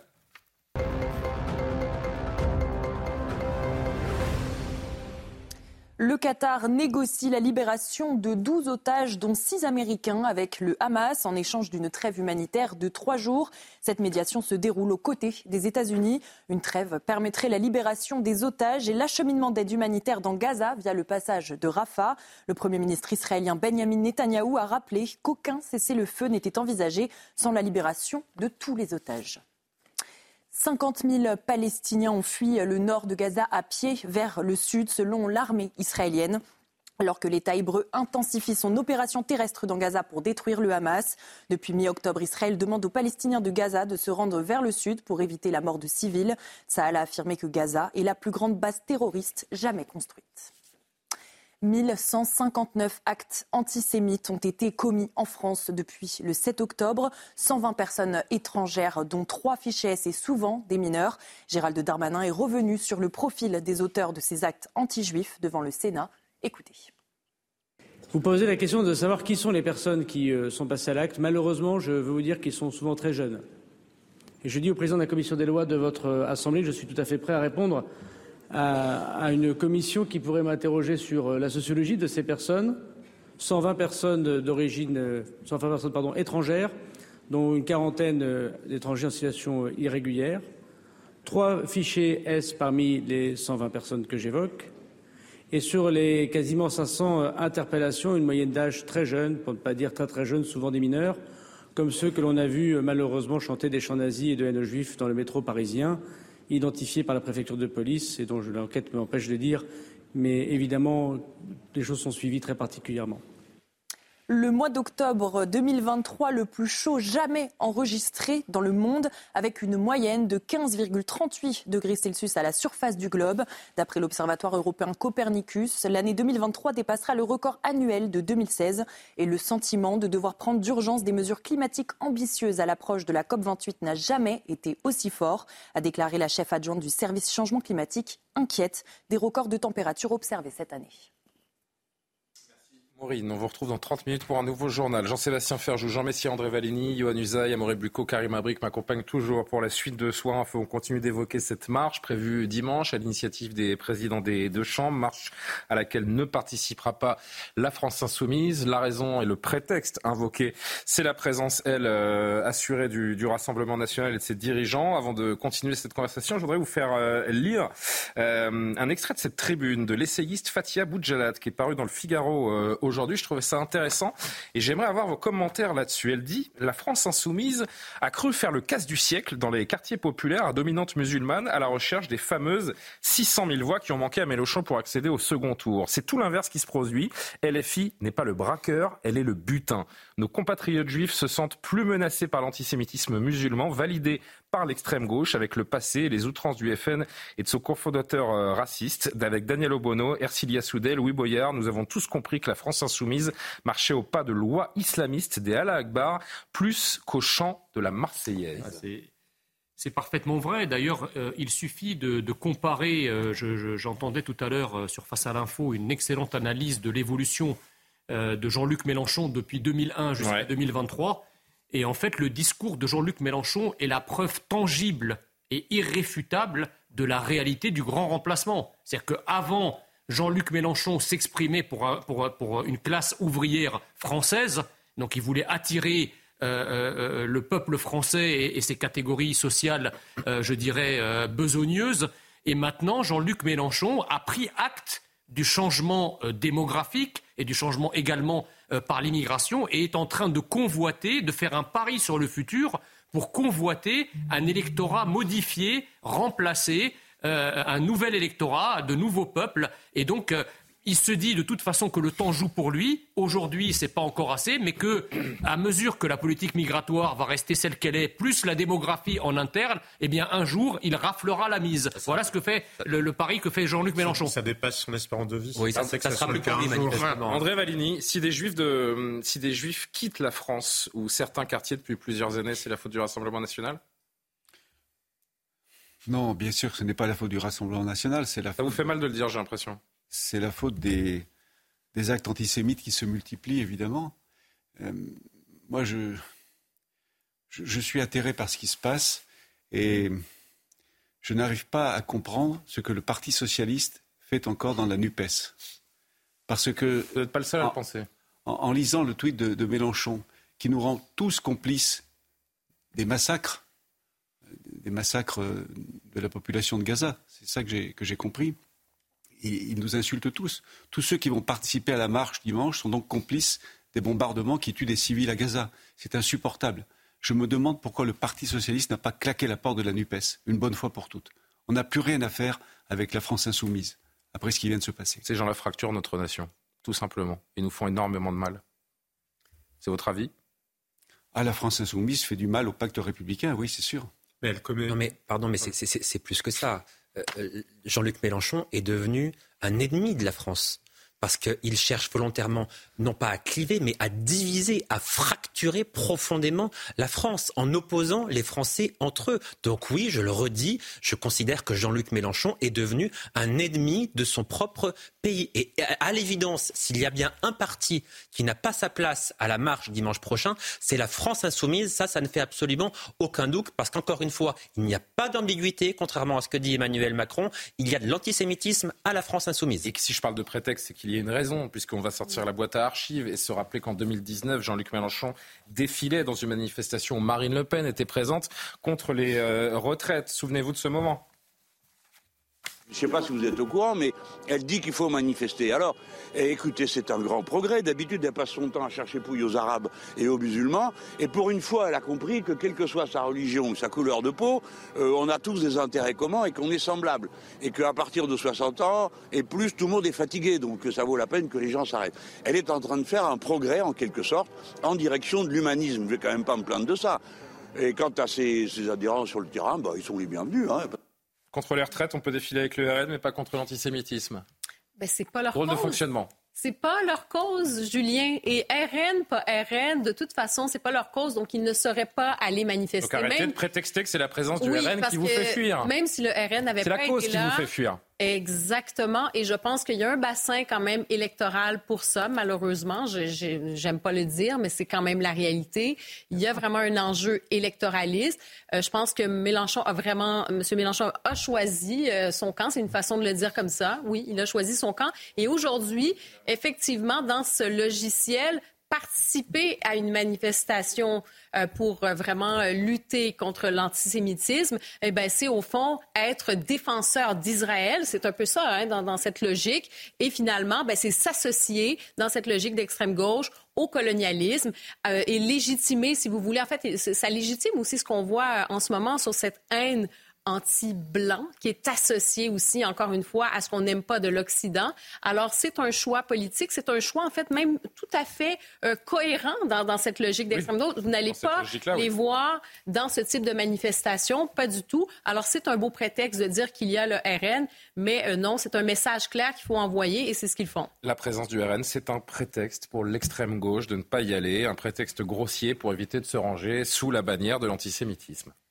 C'est évident, mais de toute façon, ils auraient eu la plus grande peine du monde à y aller, parce que vraisemblablement, ils y auraient été mal, euh, mal accueillis. C'est sûr qu'ils ne seraient pas restés très longtemps. Euh, non, mais cette manif. Voilà, c'est une évidence euh, absolue. Après, on, parlait, vous parliez, vous citiez cette tribune de, de Fatia Pardon, j'ai oublié son nom. Euh, Voilà, Boudjelat, parce que j'en ai un autre en tête qui, parce que, dont je voulais parler, euh, qui parlait de butin de guerre, mais il y en a une qui a dit que Jean-Luc Mélenchon était un butin de guerre. C'est pour le coup Ouria Boutelja, la fondatrice du Parti euh, des indigènes. Et je rebondis sur ce que disait Karim Abrik à l'instant. Effectivement, c'est la logique décoloniale. Les insoumis se sont inscrits dans une logique décoloniale. Et quand on voit ce qu'est le décolonialisme, eh bien, ce sont les massacres du Hamas que Madame Obomo qualifie d'actes de résistance. On peut soutenir évidemment, et même on doit, je pense, pour l'équilibre du monde, soutenir la cause palestinienne. Ça n'a rien à voir avec le fait de soutenir les atrocités, absolument les crimes contre l'humanité qui ont été commis euh, en Israël euh, le, le, le, 7 octobre. Mais maintenant, moi, je pense qu'il y a quand même deux fautes politiques en cours à l'heure actuelle. Une peut-être plus mineure, mais un peu à la Olivier Véran, en réduisant la lutte antisémite à une cause partisane, finalement, comme si c'était la lutte d'un parti plutôt que, que d'un autre et une faute majeure qui est celle de Jean-Luc Mélenchon en faisant de l'antisémitisme finalement une question ethnique ou une question religieuse. La lutte contre l'antisémitisme ne dépend pas de la religion, de la confession euh, de chacun des citoyens français. Écoutez le, vice-président du CRIF qui était hier soir chez Olivier Benkemoun justement sur euh, de qui ont peur les juifs aujourd'hui? De Jean-Luc Mélenchon ou de Jean-Marie Le Pen? Ça clique, je les appelle comme ça. Ils n'ont rien à faire à l'Assemblée nationale. Ils n'ont rien à faire dans la représentation de notre pays et de nos valeurs. Aujourd'hui, ce sont des gens qui sont des ennemis de notre pays. Ils collaborent avec ceux qui demain voudraient nous réduire à un islamisme intégriste. Est-ce qu'ils sont antisémites? Est-ce que Jean-Luc Mélenchon, pour vous, est antisémite? Il l'est devenu en tout cas. Il l'est devenu en tout cas. Ses déclarations à lui, au Bono, panneaux ne sont qu'un antisémitisme habillé sous une couleur de la démocratie, mais derrière, regardez, vous avez parlé de cette manifestation merveilleuse, de ce rassemblement, et qui est un symbole on ne peut plus important. Les deux présidents des chambres de notre pays appellent à un rassemblement. Il appelle tout le monde. En face, au territoire perdu de la place de la République, il va y avoir une manifestation pro-palestinienne. En même temps. En, même, temps. il y aura une... Et ça ne sera pas le même, les mêmes mots. Ce ne sera pas la même teneur. Ce ne seront pas les mêmes choses. mots. Dans quel état est un pays où les forces politiques sont incapables de s'unir pour une telle cause? Franchement, on verra la réponse dimanche, hein, mais, euh, mais c'est inquiétant parce qu'il y a une grande, euh, un grand risque pour que cette marche soit un échec et ce serait, euh, ce serait terrible pour notre pays. Je notais également, André Valény, que le Parti socialiste, les partis socialistes, communistes et écologistes qui participeront dimanche à la marche contre l'antisémitisme souhaitent mettre en place un cordon républicain dans la manifestation pour ne pas se mêler à l'extrême droite. Mais si c'est pour voir la moitié du cortège se pincer le nez ou se mettre euh, la, main devant la bouche euh, pendant cette, marche, là encore, quel intérêt de, mener cette marche citoyenne qui est censée nous rassembler tous les uns les autres? Vous allez y aller le nez bouché? Non, mais on peut être citoyen, bien sûr, participer à cette marche comme citoyen, soucieux des valeurs de la République, soucieux de lutter contre l'antisémitisme, et en même temps ne pas être dupe de qui participe à cette marche on a des engagements politiques, pas tout le monde, mais les, militants socialistes, les militants communistes, les militants écologistes qui vont aller à cette marche ont raison de ne pas vouloir être mélangés avec. il y aura un cordon physique qui délimitera les, euh, je pense qu'il y aura les bons des mauvais euh, qui luttent contre l'antisémitisme. Il y aura en tête de cortège Gérard Larcher, Yael Braun-Pivet, et ensuite les gens vont se retrouver par affinité politique. C'est tout à fait normal. Où est le problème? Je ne sais pas. Je me dis que je me dis que effacer le temps d'une marche les différentes couleurs politiques pour montrer à nos compatriotes juifs qu'ils sont soutenus, quelle que soit la couleur que vous portez. Je me dis que dans, un temps comme celui que nous sommes en train de vivre, ce serait, euh, ce serait s'honorer et montrer qu'il y a des causes plus importantes que les clivages politiques et les, on ne peut pas effacer, électoralistes. On ne peut pas effacer ce qu'a été l'extrême droite et ce qu'elle est encore aujourd'hui par certains côtés. Non, mais moi je, moi je pense que ce discours est, totalement euh, dépassé, euh, éculé. Euh, je pense qu'aujourd'hui, si vous voulez, la France, elle est divisée en deux. Hein. Euh, il y a euh, une partie de la France qui veut rester française, qui se bat pour ça, et une autre partie qui, effectivement, veut que la France devienne autre chose. Et Jean-Luc Mélenchon a, depuis longtemps, en tout cas la France insoumise a depuis longtemps milité en, désespoir de cause pour une intersectionnalité des luttes. Et aujourd'hui, LFI est en train de faire l'intersectionnalité des haines de la France. D'accord? Donc en fait, ce qui s'est passé le 7 octobre, alors même que nous avions euh, un volcan euh, euh, anti-français qui bouait depuis longtemps, eh bien, le, conflit israélo-palestinien et le pogrom surtout qui s'est passé en Israël a, été comme une espèce, je l'ai déjà dit ici, comme une sorte de révélateur finalement. C'était quelque chose qui a démasqué les uns et les autres. Ça a permis de voir tout d'un coup qui est qui. Voilà, ça a permis de voir les antisémites tels qu'ils sont, ça a permis de voir les haineux de la France tels qu'ils sont, et puis pour, le coup, les gens qui sont, eux, euh, dans la lignée de la lutte contre l'antisémitisme, de toute la tradition républicaine, française, etc., qui veut que la France reste la France, parce que si la France change, l'antisémitisme va gagner du terrain. Une dernière question euh, d'importance aussi, certainement, euh, verra-t-on nos compatriotes musulmans en masse à la marche euh, dimanche, cette marche contre la recrudescence des actes antisémites? On a aperçu tout à l'heure, on peut le remontrer, ce communiqué du CFCM, du Conseil français du culte musulman, qui dit que ce rassemblement n'est pas de nature à rassembler, que l'antisémitisme, sans un mot sur l'islamophobie, n'est pas de nature donc à rassembler, peut être en outre interprété par les islamophobes comme un signe d'impunité. Et les concitoyens musulmans ont leur libre appréciation d'y participer selon le le CFCM. déjà, quand même d'un mot, parce que moi je trouve choquant l'expression employée. Parce que la haine d'un juif est évidemment exactement aussi intolérable que la haine d'un musulman. Les discriminations vis-à-vis des juifs sont aussi insupportables que les discriminations vis-à-vis des musulmans. Mais le mot islamophobie veut dire autre chose. Le mot islamophobie a été saisi par les frères musulmans. Il existait avant. Les frères musulmans en ont fait autre chose pour lui faire dire. Ça cherche à condamner toute critique de l'islam.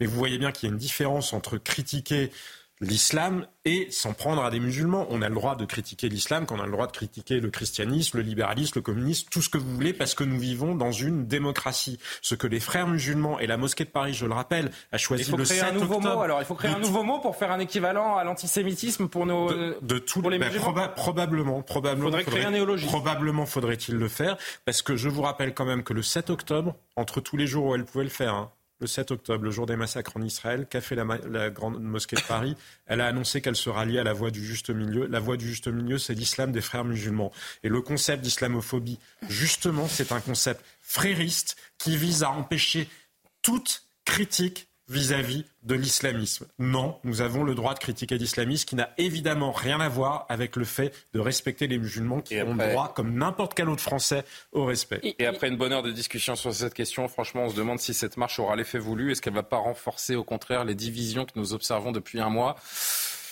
On verra dimanche. Moi, je voulais juste. je C'est voulais- une crainte, oui. Je, C'est une crainte. je euh, voulais juste ajouter un petit. Est-ce qu'on imagine l'Église faire un communiqué pour dire euh, on ne parle pas de la christianophobie Je vous rappelle quand même que les églises saccagées, les tombes, etc., c'est très régulier.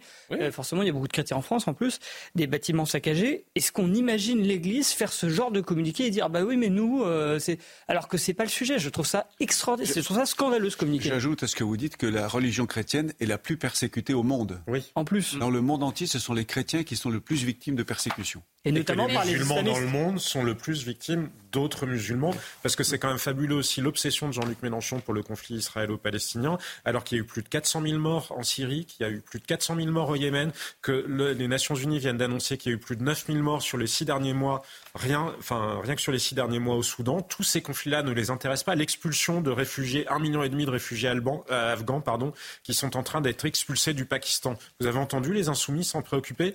Vous avez entendu les insoumis se préoccuper de ces réfugiés-là hein. Les musulmans ne les intéressent que quand ils sont victimes des juifs. Tiens, un dernier mot sur Emmanuel Macron. Est-ce qu'il doit être là euh, dimanche, euh, André Valigny on sait que c'est rare hein, de voir des présidents de la République dans la rue. Euh, les, les- les- les récents euh, exemples que l'on a, c'est euh, après Charlie Hebdo, François Hollande le 11 janvier 2015 euh, qui manifestait, François Mitterrand il y a une trentaine d'années maintenant, il y a une oui trentaine d'années après le, le alors que le cimetière juif de Carpentras avait été profané. Est-ce qu'Emmanuel Macron doit montrer ce, doit envoyer ce, ce signal aux Français? Je pense Ça paraît indispensable? Il doit se poser la question si il est question d'une déclaration solennelle, comme ça a été dit tout Oui, à l'heure. absolument, c'est ça. C'est vous qui l'avez dit. Oui. hein. Si Emmanuel Macron prend la parole de façon très solennelle pour euh, expliquer aux Français qu'il faut combattre l'antisémitisme, c'est aussi bien que s'il participe à la marche. Ce serait à la hauteur de la nation? Ah oui, je pense qu'une déclaration solennelle serait à la hauteur. oui. La politique, c'est des symboles. C'est pas à vous que je vais l'apprendre. Il faudra surtout des, des actions, montrer qu'il est. Je euh, voulais dire un mot de politique internationale, si vous le permettez, sous votre contrôle, madame. Euh, Souvenez-vous de cette poignée de main entre Yasser Arafat et Yitzhak Rabin. Bien sûr. Si euh, Netanyahou et sa politique n'avaient pas fait ce qu'ils ont fait depuis une quinzaine d'années, on n'en serait pas là. Attention, pas- parce il- que c'est, est, un, terrain glissant. Ah non, euh, non, non. La, la- la radicalisation de la politique d'Israël, notamment en Cisjordanie. Et pourquoi? Ça, Je pense qu'il faut faire Ben, attention. je, pense, je pense que la radicalité nourrit la radicalité. Je veux dire, en face, vous avez aussi une réislamisation de l'islam, des attentats, y compris d'ailleurs d'Arabes euh, d'Arabes israéliens. Et je pense que Israël vit dans une région où il y a un radicalisme incandescent, meurtrier, terrifiant. Et donc, évidemment, euh, la, population, palais- la vous- population israélienne, elle ne peut pas rester insensible. Ce n'est pas un Donc, euh, musulman qui a assassiné Rabin, c'est un extrémiste Je juif. je suis- je suis bien, je suis bien d'accord, mais, qu'Israël- n'oubliez- que ce- mais c'est l'arbre qui cache la forêt. Il ne faut pas non plus oublier les dizaines et les dizaines d'attentats perpétrés soit par des Palestiniens, soit par des Arabes israéliens. Non, mais vraiment très vite, qu'Israël ait des responsabilités, c'est une évidence absolue. Les exactions des colons à l'heure actuelle en Cisjordanie, que ça aggrave la situation, c'est une évidence absolue. Maintenant, ce que vous dites, pardon, me semble historiquement faux, parce que c'est précisément après les accords d'Oslo, comme après les accords de tabac et les poignées de main auxquelles vous faites référence, qu'il y a eu les pires campagnes d'attentats suicides, parce que le Hamas, qui ne veut pas, c'est pas l'occupation des territoires occupés, le Hamas ne veut pas d'Israël du tout court. Tout court, et Israël doit faire face. Alors bien sûr que Benjamin Netanyahou a mené et s'est allié avec des ministres d'extrême droite, avec une vision messianique qui voudrait agrandir Israël. Bien sûr, tout ça est vrai, mais ça n'empêche pas qu'en face, il y a des islamistes qui veulent détruire Israël on et éradiquer les juifs. de voudrais- cette- Il faut juste faire attention de ne pas tomber aussi dans le piège de dire euh, parce qu'il y a des politiques qui peuvent être critiquables. Ça, c'est- une possibilité, effectivement. On peut critiquer des, des politiques de Netanyahou sans aucun doute, mais il n'y a rien qui peut justifier des ju- barbaries barbarie, des actes. non, mais de dire qu'on en est rendu là parce que la barbarie, le terrorisme n'est pas justifiable. Et cela dit, après, oui, on peut penser à l'international, le retour éventuellement de la, diplomatie, de penser à est-ce que c'est encore cette solution à deux États ou autre chose. Mais oui, il faut tendre vers ça éventuellement, ça c'est certain. En tout cas, parce qu'il nous reste euh, un peu de temps jusqu'à minuit, il y a d'autres discussions que je voudrais mener avec vous. Ce, qui est, ce, que l'on peut se dire en attendant dimanche et ce que l'on constate depuis un mois, c'est que c'est vrai qu'on a des débats euh, qu'on pensait fermés à jamais euh, il y a un mois, qui, euh, qui aurait imaginé qu'on serait en train d'avoir... Vous pouvez le sentir venir quand même. Euh. À ce niveau-là, je n'en suis pas certain. Quand vous voyez qu'en un mois, vous avez 1200 actes antisémites, que vous avez une il y avait un des juifs de France qui vit dans la peur... On se doutait bien qu'à la moindre étincelle, Julien... Oui, et surtout aujourd'hui, ce que je remarque, c'est qu'on est obligé de choisir un camp. Et c'est ça qui est... Non, non, mais c'est-à-dire bah le, le, problème, si vous voulez, c'est que les actes antisémites, très rapidement, les actes antisémites, en fait, on en parlait beaucoup moins, comme les actes christianophobes d'ailleurs. On en parlait beaucoup moins parce qu'il y avait un bug dans le système. On, on aurait rêvé que ces actes antisémites proviennent d'une fantasmagorique extrême droite. Or, la réalité, c'est que 90% des actes antisémites proviennent, encore une fois, de certaines immigrations arabo-musulmanes. Il n'y a pas que la France qui est concernée. C'est vrai qu'on voit ces derniers jours des images en, Belgique, en Allemagne également. Je voudrais que vous voyez ça. C'était il y a 48 ou 72 heures. On ne crie pas simplement ses doutes. C'est ça qui est terrible. on, ne crie pas, c'est ça que je suis en train de décrire. On ne crie pas ses doutes sur l'intervention à Gaza, ses doutes sur la cause palestinienne. Ce qui est crié, c'est bientôt le calife nous allons prendre le pouvoir, vous allez céder les drapeaux. Et Jean Messien, euh, vous qui, euh, qui parlez l'arabe, euh, vous allez nous confirmer, ce sont les drapeaux de l'État islamique. Ce sont les drapeaux de l'État islamique sur lequel, sur, sur lequel est marqué il n'est que Dieu qu'Allah et Mohamed est son prophète. Donc c'est un, drapeau religieux. Et là, on assiste C'est tout l'Occident qui est en train de basculer. Bah, en fait, c'est l'expression d'un suprémacisme islamique. La Oumma se réveille partout. Il y a une expression suprémaciste identitaire très forte qui dépasse largement ce qui se passe à Gaza et ce qui se passe en Israël. Mais c'est pour ça qu'une marche, par exemple, comme euh, dimanche, le signal qui doit être envoyé, notamment par Emmanuel Macron, moi je pense qu'il n'y aura pas le choix de, sortir. Il n'y aura pas. Ben, non, non, mais il n'y aura pas le choix de, sortir publiquement. Il faut parce que honnêtement, je pense que ça doit être la marche aussi qui dit stop.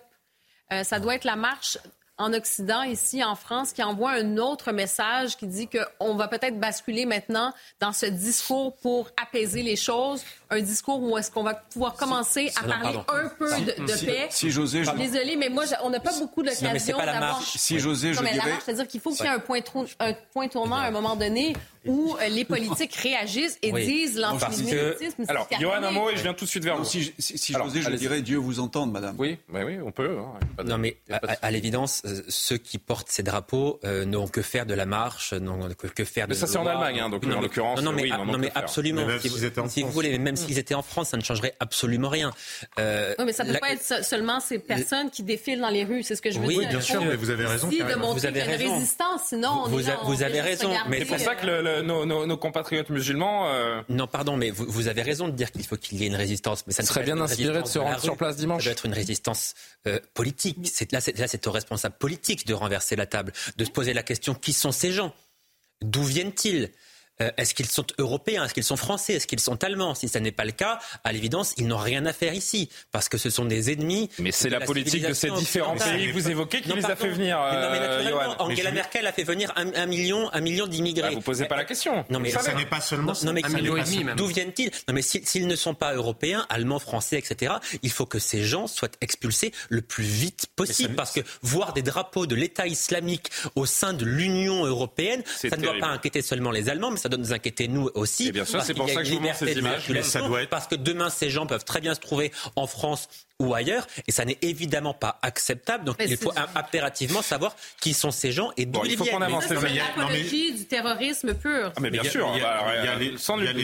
Il y a les gens qui effectivement sont porteurs de cette idéologie, et après il y a l'infinie complaisance de l'État français pour l'idéologie coloniale. Pardon, mais quand vous regardez, ben oui, mais c'est une réalité. La décision de la Cour décoloniale, oui. ou, regardez la décision de la Cour européenne des droits de l'homme qui, en 2022, considère que euh, on n'a pas le droit d'expulser des Tchétchènes qui se revendiquent comme islamistes parce qu'on doit préserver leur dignité à eux, même s'ils représentent un danger pour la nation. C'est ça contre lequel, et c'est là où je rejoins Karima. À un moment, il va falloir savoir dire stop pour dire ce qui se passe dans certains endroits de la magistrature, ce qui se passe dans certains endroits des universités française, ce qui se passe dans les écoles, dans les manuels scolaires, la manière dont est enseigné aussi le conflit israélo-palestinien, ça doit être stop. On change de sujet. Rendez-vous dimanche et on n'a pas fini de commenter euh, ce qui se passera ce, ce week-end. Plus de la moitié des mises en cause pour des projets d'action violente euh, depuis le début de l'année 2023 ont moins de 18 ans, d'après le parquet national antiterroriste. Désormais, les mineurs représentent la majorité des mis en cause dans les procédures terroristes ouvertes par la justice. La propagande djihadiste est de retour en France sur les réseaux et attire les très jeunes Français. Karima, on s'est penché ensemble sur cette question euh, aujourd'hui. Que se passe-t-il avec la jeunesse de France? Gérald Darmanin a évoqué aujourd'hui un nombre significatif de mineurs interpellés dans ces dossiers d'actes antisémites. Également, s'ajoute aussi donc la menace terroriste que représentent ces jeunes mineurs radicalisés en France. Oui, on voit que le message, on dit parfois c'est la djihadosphère, les messages que ce soit sur euh, par le biais de TikTok, par le biais bon d'internet, il y a différents euh, aussi des boucles de messages, boucles d'informations. Certains vont même dire par euh, les communautés de, de, jeux vidéo. Alors oui, les mineurs qui captent ces discours et on parle de cette radicalisation qui est bien présente et vous l'avez dit, hein, notamment avec le parquet national antiterroriste, on s'inquiète de cette situation. On sait notamment que le suspect de l'attentat d'Arras, euh, qui était originaire du Caucase, était âgé de 20 ans. Euh, également, le, meurtrier de Samuel Paty, qui avait 18 ans. Sinon, il y a deux mineurs radicalisés euh, de Touraine, hein, âgés de 15 et 16 ans, qui ont été interpellés fin fin août. Et pourquoi? Parce qu'il fomentait un projet euh, d'attentat. Euh, c'était contre l'ambassade d'Israël à Bruxelles. Et euh, sinon, ben oui, c'est ça. Donc, on, parlait des derniers chiffres du parquet national antiterroriste qui montrent que les trois attentats déjoués depuis le début de l'année 2023 mettaient en cause des mineurs. Et en entrevue, c'était hier euh, à RTL, entrevue très intéressante de Jean-François Ricard, justement procureur national antiterroriste, qui a tenu des propos assez édifiants. On va résumer, mais je pense que... On le lit euh, ensemble. On le lit ensemble. il a dit, hein, c'est assez nouveau. Depuis près de trois ans, nous constatons une augmentation très sérieuse de la propension de très jeunes majeurs ou de mineurs dans des projets d'action violente. Et euh, il poursuit en disant que depuis le début de l'année, 10 mineurs ont été poursuivis et mis en examen pour implication dans des projets d'action violente à caractère terroriste. Donc euh, voilà, et je vous rappelle aussi que euh, c'était dans le JDD, Gérald Darmanin qui disait que la menace terroriste la plus importante, en fait, était maintenant sur notre sol. Parce que quand on regarde. menace endogène. C'est ça, exactement. Parce que dans le milieu des années 2010, rappelez-vous, il y avait beaucoup de jeunes qui étaient partis en Syrie, en Irak. C'était l'appel du djihad direct. Donc, les, il y avait des jeunes qui partaient littéralement pour aller combattre euh, en Irak, en Syrie. Hein. L'idée était d'être, de, de, combattre et de, créer ce, califat. Eh bien, aujourd'hui, ça se passe plutôt par le biais euh, d'Internet, des différents réseaux et des jeunes qui vont s'auto radicalisés et euh, qui, peuvent, dans certains cas, aller jusqu'à passer à l'acte. Euh, on va encore discuter avec vous de, ce, phénomène. Comment expliquer que les mineurs soient attirés vers le, vers le terrorisme? On va avoir d'autres explications avec vous. Je voudrais juste qu'on fasse le point, puisque c'est l'heure euh, avec Maureen Vidal sur l'actualité. Et puis on poursuit cette, cette discussion, cette explication avec vous, Karima. Maureen Vidal.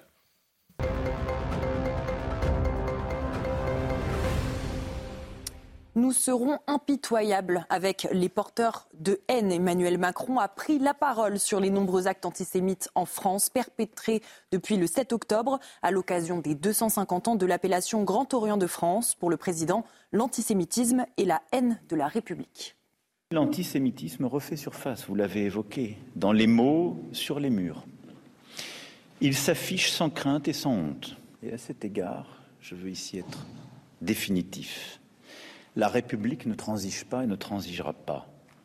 Et nous serons impitoyables face aux porteurs de haine. Mais derrière cette haine antisémite, il faut voir ce qui s'y trouve aussi. La haine des juifs, la haine des francs-maçons procèdent du même élan. Sont deux préludes, deux prétextes à la haine de la République. Le Conseil d'État valide l'expulsion de la militante palestinienne Mariam Abou Daka, militante du Front populaire de libération de la Palestine, mouvement de gauche radical qualifié de terroriste par Israël et l'Union européenne. Sa présence sur le sol français en tant que dirigeante d'une organisation ayant revendiqué 13 attentats contre des civils israéliens est susceptible de susciter de graves troubles à l'ordre public, selon le Conseil d'État. Pas de décrue prévue dans le Pas-de-Calais avant vendredi, selon le ministre de la Transition écologique. Le département reste en vigilance orange crue toute la journée de demain. Des précipitations ont eu lieu aujourd'hui et de nouvelles plus importantes risquent d'accentuer la crue en cours sur la Canche. Selon la préfecture, les établissements scolaires de 74 communes resteront fermés demain et vendredi. Écoutez des sinistrés. Ça a été à peu près au niveau des dégâts. Maintenant, les murs ont ont vraiment beaucoup souffert par rapport à la première fois puisque c'est resté dans l'eau plus longtemps. Ouais, moi je n'ai marre, je n'ai marre. Franchement, je vous le dis, je n'ai marre. J'arrête pas de racler, racler, racler, mais je fais ça pour rien en fait, parce que ça va revenir à chaque fois. franchement, euh, j'ai eu ma dose. Je pense que on va encore avoir droit à un nouvel épisode, un troisième. Moi, j'ai jamais vu ça, jamais. Ben, moralement, ça va. Euh, je vous dis, euh, il y a beaucoup de solidarité. C'est ce qui nous permet de tenir. Et puis, euh, j'ai de l'espérance dans le cœur. Donc, ça va. Je ne m'inquiète pas. Le RC Lens défait pour la première fois en Ligue des Champions cette saison sur la pelouse du PSV Eindhoven. Les hommes de Francaise se font surprendre dès la 12e minute par Luc de Jong. Une rencontre à sens unique jusqu'à la 87e minute où les Lensois sont à deux doigts d'égaliser. Mais le poteau est trouvé par Aydara. Le RC Lens finira même cette rencontre à 10 contre 11. Score final, un but à zéro. Le RC Lens redescend à la troisième place du groupe B. Le PSV est deuxième. C'est De Jong qui a marqué donc. Ah oui, le poteau, j'ai pas vu. Ben, on est à l'antenne, donc on voit pas les matchs, on les découvre comme ça grâce à vous, Maureen, dans le, dans le journal. Ça donne quoi au classement, euh, Martin, en régie? Ils en sont où les Lensois, du coup? Ils, sont, euh, ils ont encore de la chance de se qualifier, non? On a encore la chance de se qualifier du côté du RC Lens, Maureen? Ils sont deuxièmes. Ils sont deuxièmes? Bon, bah c'est pas fini. Merci beaucoup. Merci Maureen, bonne soirée à vous. Merci pour toutes ces, infos. Karima, on poursuit notre discussion. On parle de ces euh, mineurs qui euh, inquiètent euh, les autorités, qui inquiètent la DGSI. Le ministre de l'Intérieur qui rappelait cette semaine qu'actuellement en France, 1000 mineurs avec des fiches actives pour islamistes sont radicalisés. Comment expliquer que ces mineurs soient attirés par le terrorisme? Oui, j'en ai parlé euh, avec Guylain Benassa, qui est auteur du livre L'état de droit à l'épreuve du terrorisme, qui est avocat également.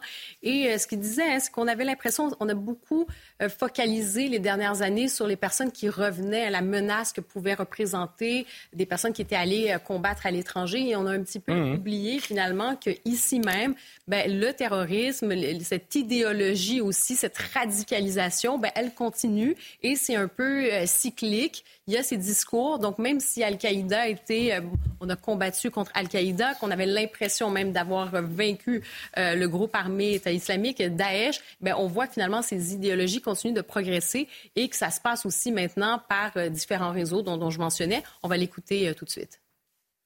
Certes, Al-Qaïda a connu des, pertes lourdes, certes, l'État islamique avait l'air de perdre, mais en réalité, il y a toujours eu une menace diffuse qui persistait et un regain euh, euh, j'allais dire, pas fréquent, mais cyclique d'organisation de cette nature. Première chose. Deuxième chose, à mon sens, et ça c'est l'élément le plus fondamental, c'est que cette menace endogène, elle est due à une radicalisation qui est, le, j'allais dire, presque la séduction de l'hostilité à la France, la séduction des discours haineux et des discours vraiment tenu dans l'Hexagone à l'encontre de la France, qui n'a plus ses anticorps pour séduire ces jeunes et les, et les ramener, j'allais dire presque naturellement, sur un chemin d'appartenance à la France. Hmm. Donc oui, cette idée hein, de, cette, euh, ce discours, ou en fait ces idées de haine contre la France qui pullulent et euh, certains jeunes qui finalement s'identifient à ça ou tombent un peu dans, ce piège.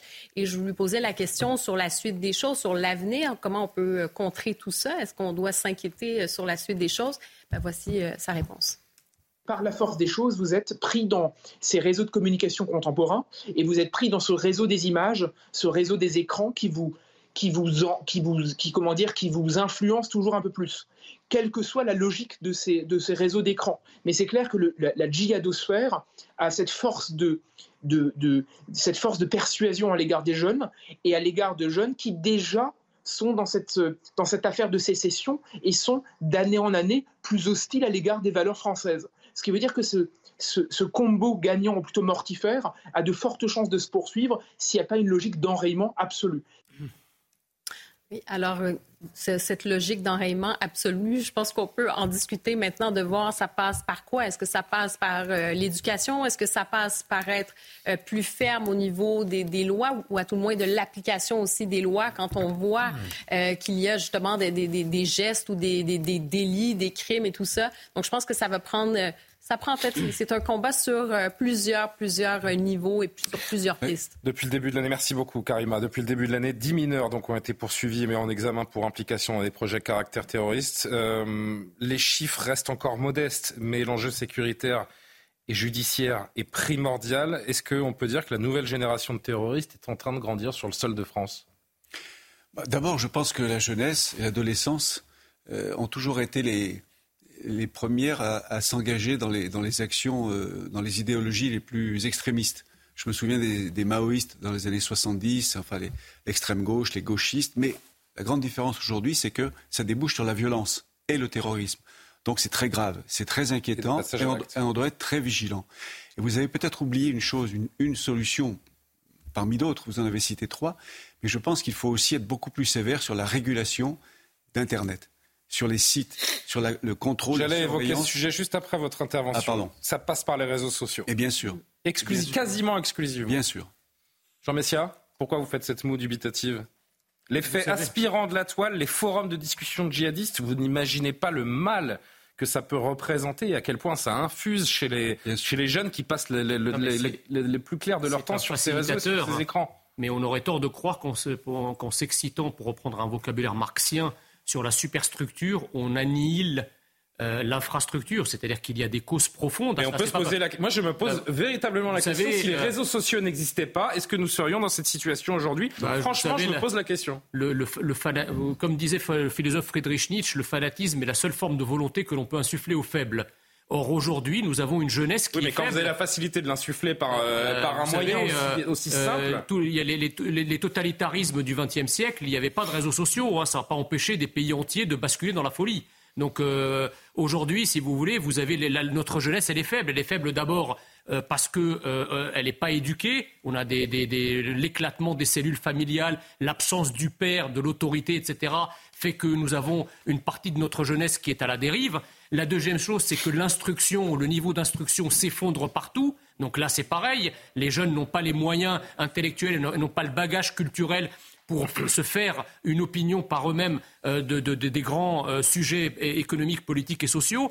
Euh, et enfin, vous avez aussi évidemment tout le travail, toute la propagande alter-identitaire qui est faite à travers les réseaux sociaux, mais pas que, mais pas que, et surtout la jeunesse aujourd'hui, la seule manière pour que notre jeunesse ne bascule pas dans ce fanatisme religieux, c'est de lui insuffler la France parce qu'on ne combat une, identité que par une autre identité. La République n'est pas une identité. Ce qui est une identité, c'est l'identité française. Sauf que tous ces jeunes ont échappé à notre récit national et la responsabilité de nos différents gouvernements n'est pas étrangère. Pour la DGSI, Jean-Sébastien Ferjou, c'est aujourd'hui moins l'allégeance directe à Daesh, Karima le, le disait d'une certaine manière aussi, même si certains l'ont formulé, qu'une sensibilité à des théories qualifiant la France d'islamophobe, ainsi qu'une atmosphère radicale qui peut attirer certains jeunes en perte de repères ou en quête d'identité. Quand on dit ça, on a tout dit?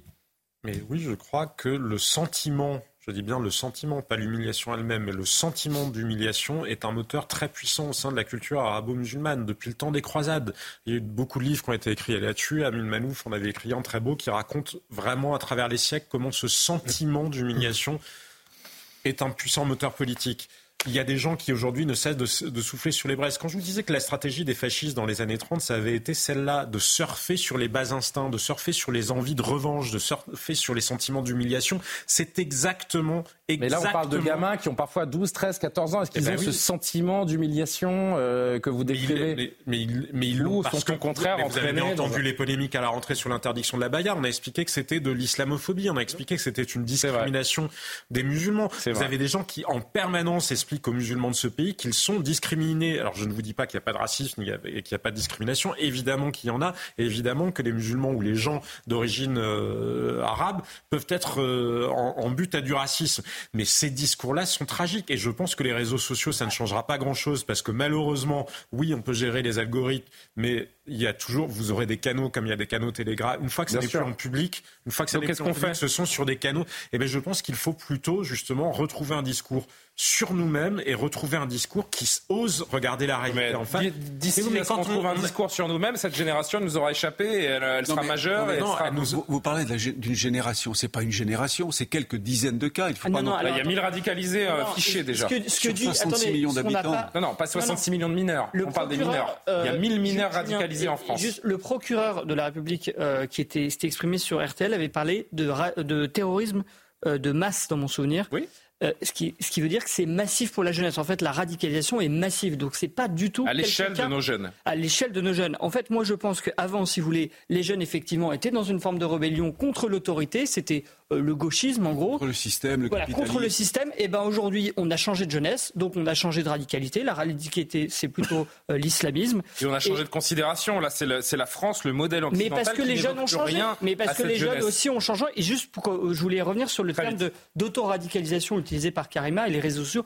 En fait, c'est pas vraiment de l'autoradicalisation. C'est pas des gens qui redécouvrent individuellement l'islamisme. Ça le passe toujours par un tiers. Ça passe toujours par un tiers. Donc, il faut quand même un peu se méfier de ces termes. C'est comme cette notion du loup solitaire qui n'est jamais vraiment Exactement, voilà, c'était juste pour, pour, préciser ça. Très bien. Johan, les enfants ont quand même des familles. Attendez, j'en sais pas que Johan attend depuis un quart d'heure là. Johan. Non, mais si vous voulez, effectivement, euh, quand on euh, est sur le sol français et qu'on veut euh, attaquer de manière terroriste la France, c'est qu'on n'aime pas la France. Mais bien sûr, c'est ce qu'on dit. Non, c'est, ce qu'on dit. Mais pourquoi est-ce qu'on n'aime pas la France? Parce qu'effectivement, certains de, ces jeunes euh, pensent, vous l'avez dit, que la France est un pays islamophobe, qui n'aime pas les musulmans, Pierre Clesta qui, qui les combat, qui est l'ennemi des musulmans, persécute, qui, persécute les musulmans. Alors parce que la France, effectivement, a mené des, des actions, des opérations euh, extérieures pour lutter contre le terrorisme, au Sahel notamment, etc.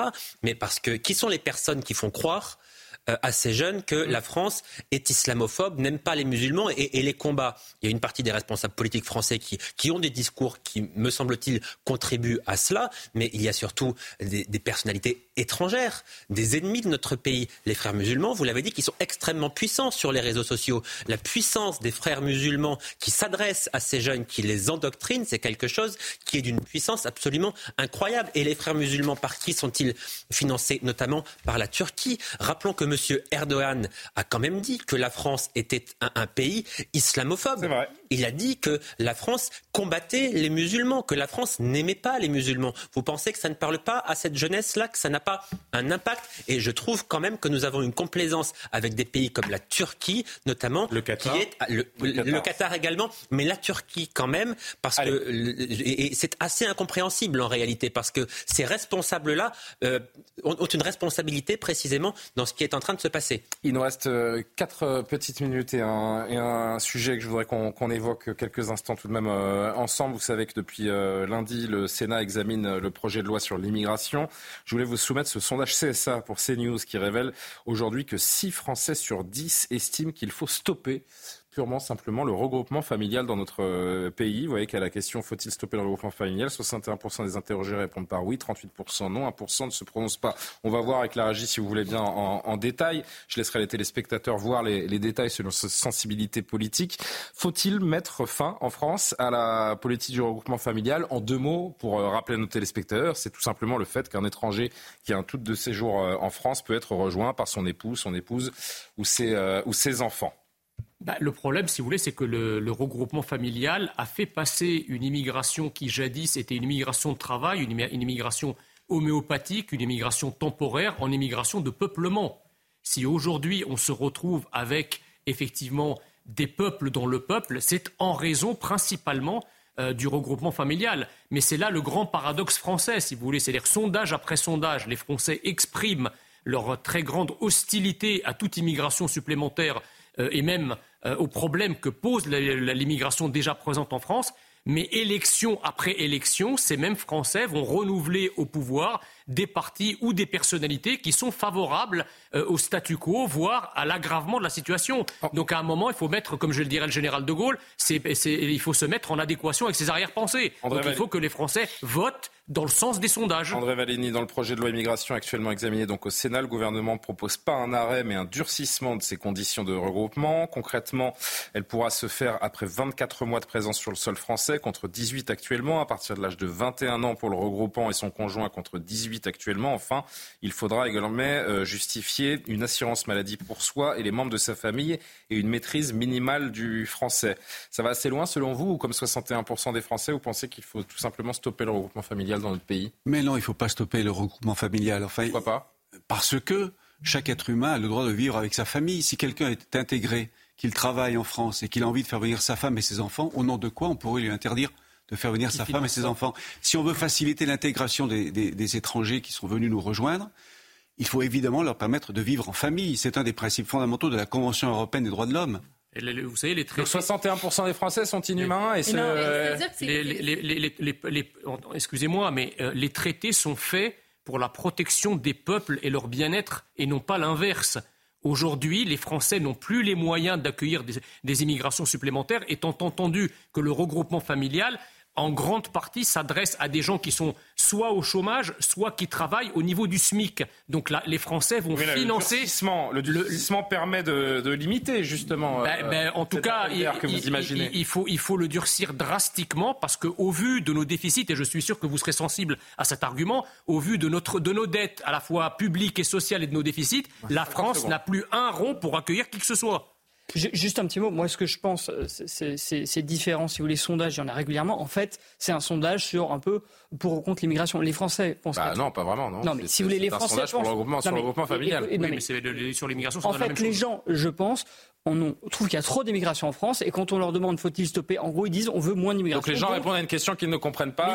Mais, bien sûr que si. Mais, derrière la, question c'est celle de l'immigration, c'est tout en fait. Je ne sais pas si vous voyez. Non, Si j'entends, mais il y a quand même une forme de naïveté. Moi je trouve assez hein. phénoménale dans le projet de loi en question justement sur le regroupement familial, parce que dans ce que vous disiez, parce que considérer qu'il suffirait d'un emploi ou éventuellement de parler français pour être intégré, non, je crois qu'il y a des gens qui peuvent avoir un emploi, qui peuvent parler français, et qui, ne sont absolument pas intégrés parce qu'ils n'adhèrent pas aux valeurs de la République. On peut accueillir les gens qui adhèrent aux valeurs de la République, mais il n'y a aucune exigence, aucune exigence dans la régularisation de ce point de vue-là. Comment vous faites pour savoir que quelqu'un adhère aux valeurs de la République? Vous sondez les reins et les cœurs? Non, mais il y a pas Il faut mettre tous les moyens possibles pour que l'intégration non, se fasse. Non, je suis pas d'accord avec vous. Excusez-moi, moi je, moi je suis arrivé. Peut laisser carrément à dire. Moi, juste un mot. Moi je suis arrivé en France, j'avais j'avais 8 ans. Il y a un parcours d'assimilation. Il y a une tradition française de l'assimilation des étrangers. Et votre question, personne bizarrement se la posait il y a 50 ans.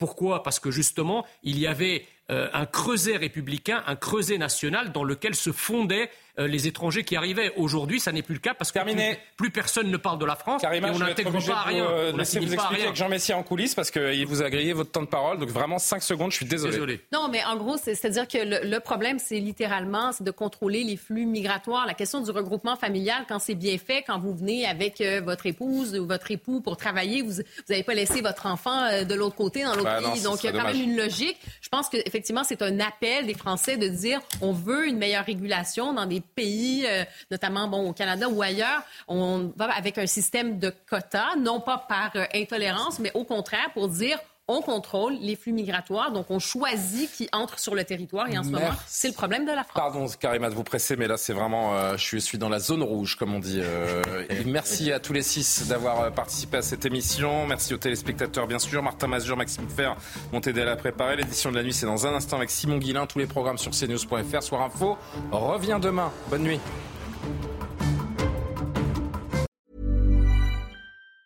Mom deserves the best, and there's no better place to shop for Mother's Day than Whole Foods Market. They're your destination for unbeatable savings, from premium gifts to show-stopping flowers and irresistible desserts. Start by saving 33% with Prime on all body care and candles. Then get a 15-stem bunch of tulips for just $9.99 each with Prime. Round out Mom's menu with festive rosé, irresistible berry chantilly cake, and more special treats. Come celebrate Mother's Day at Whole Foods Market.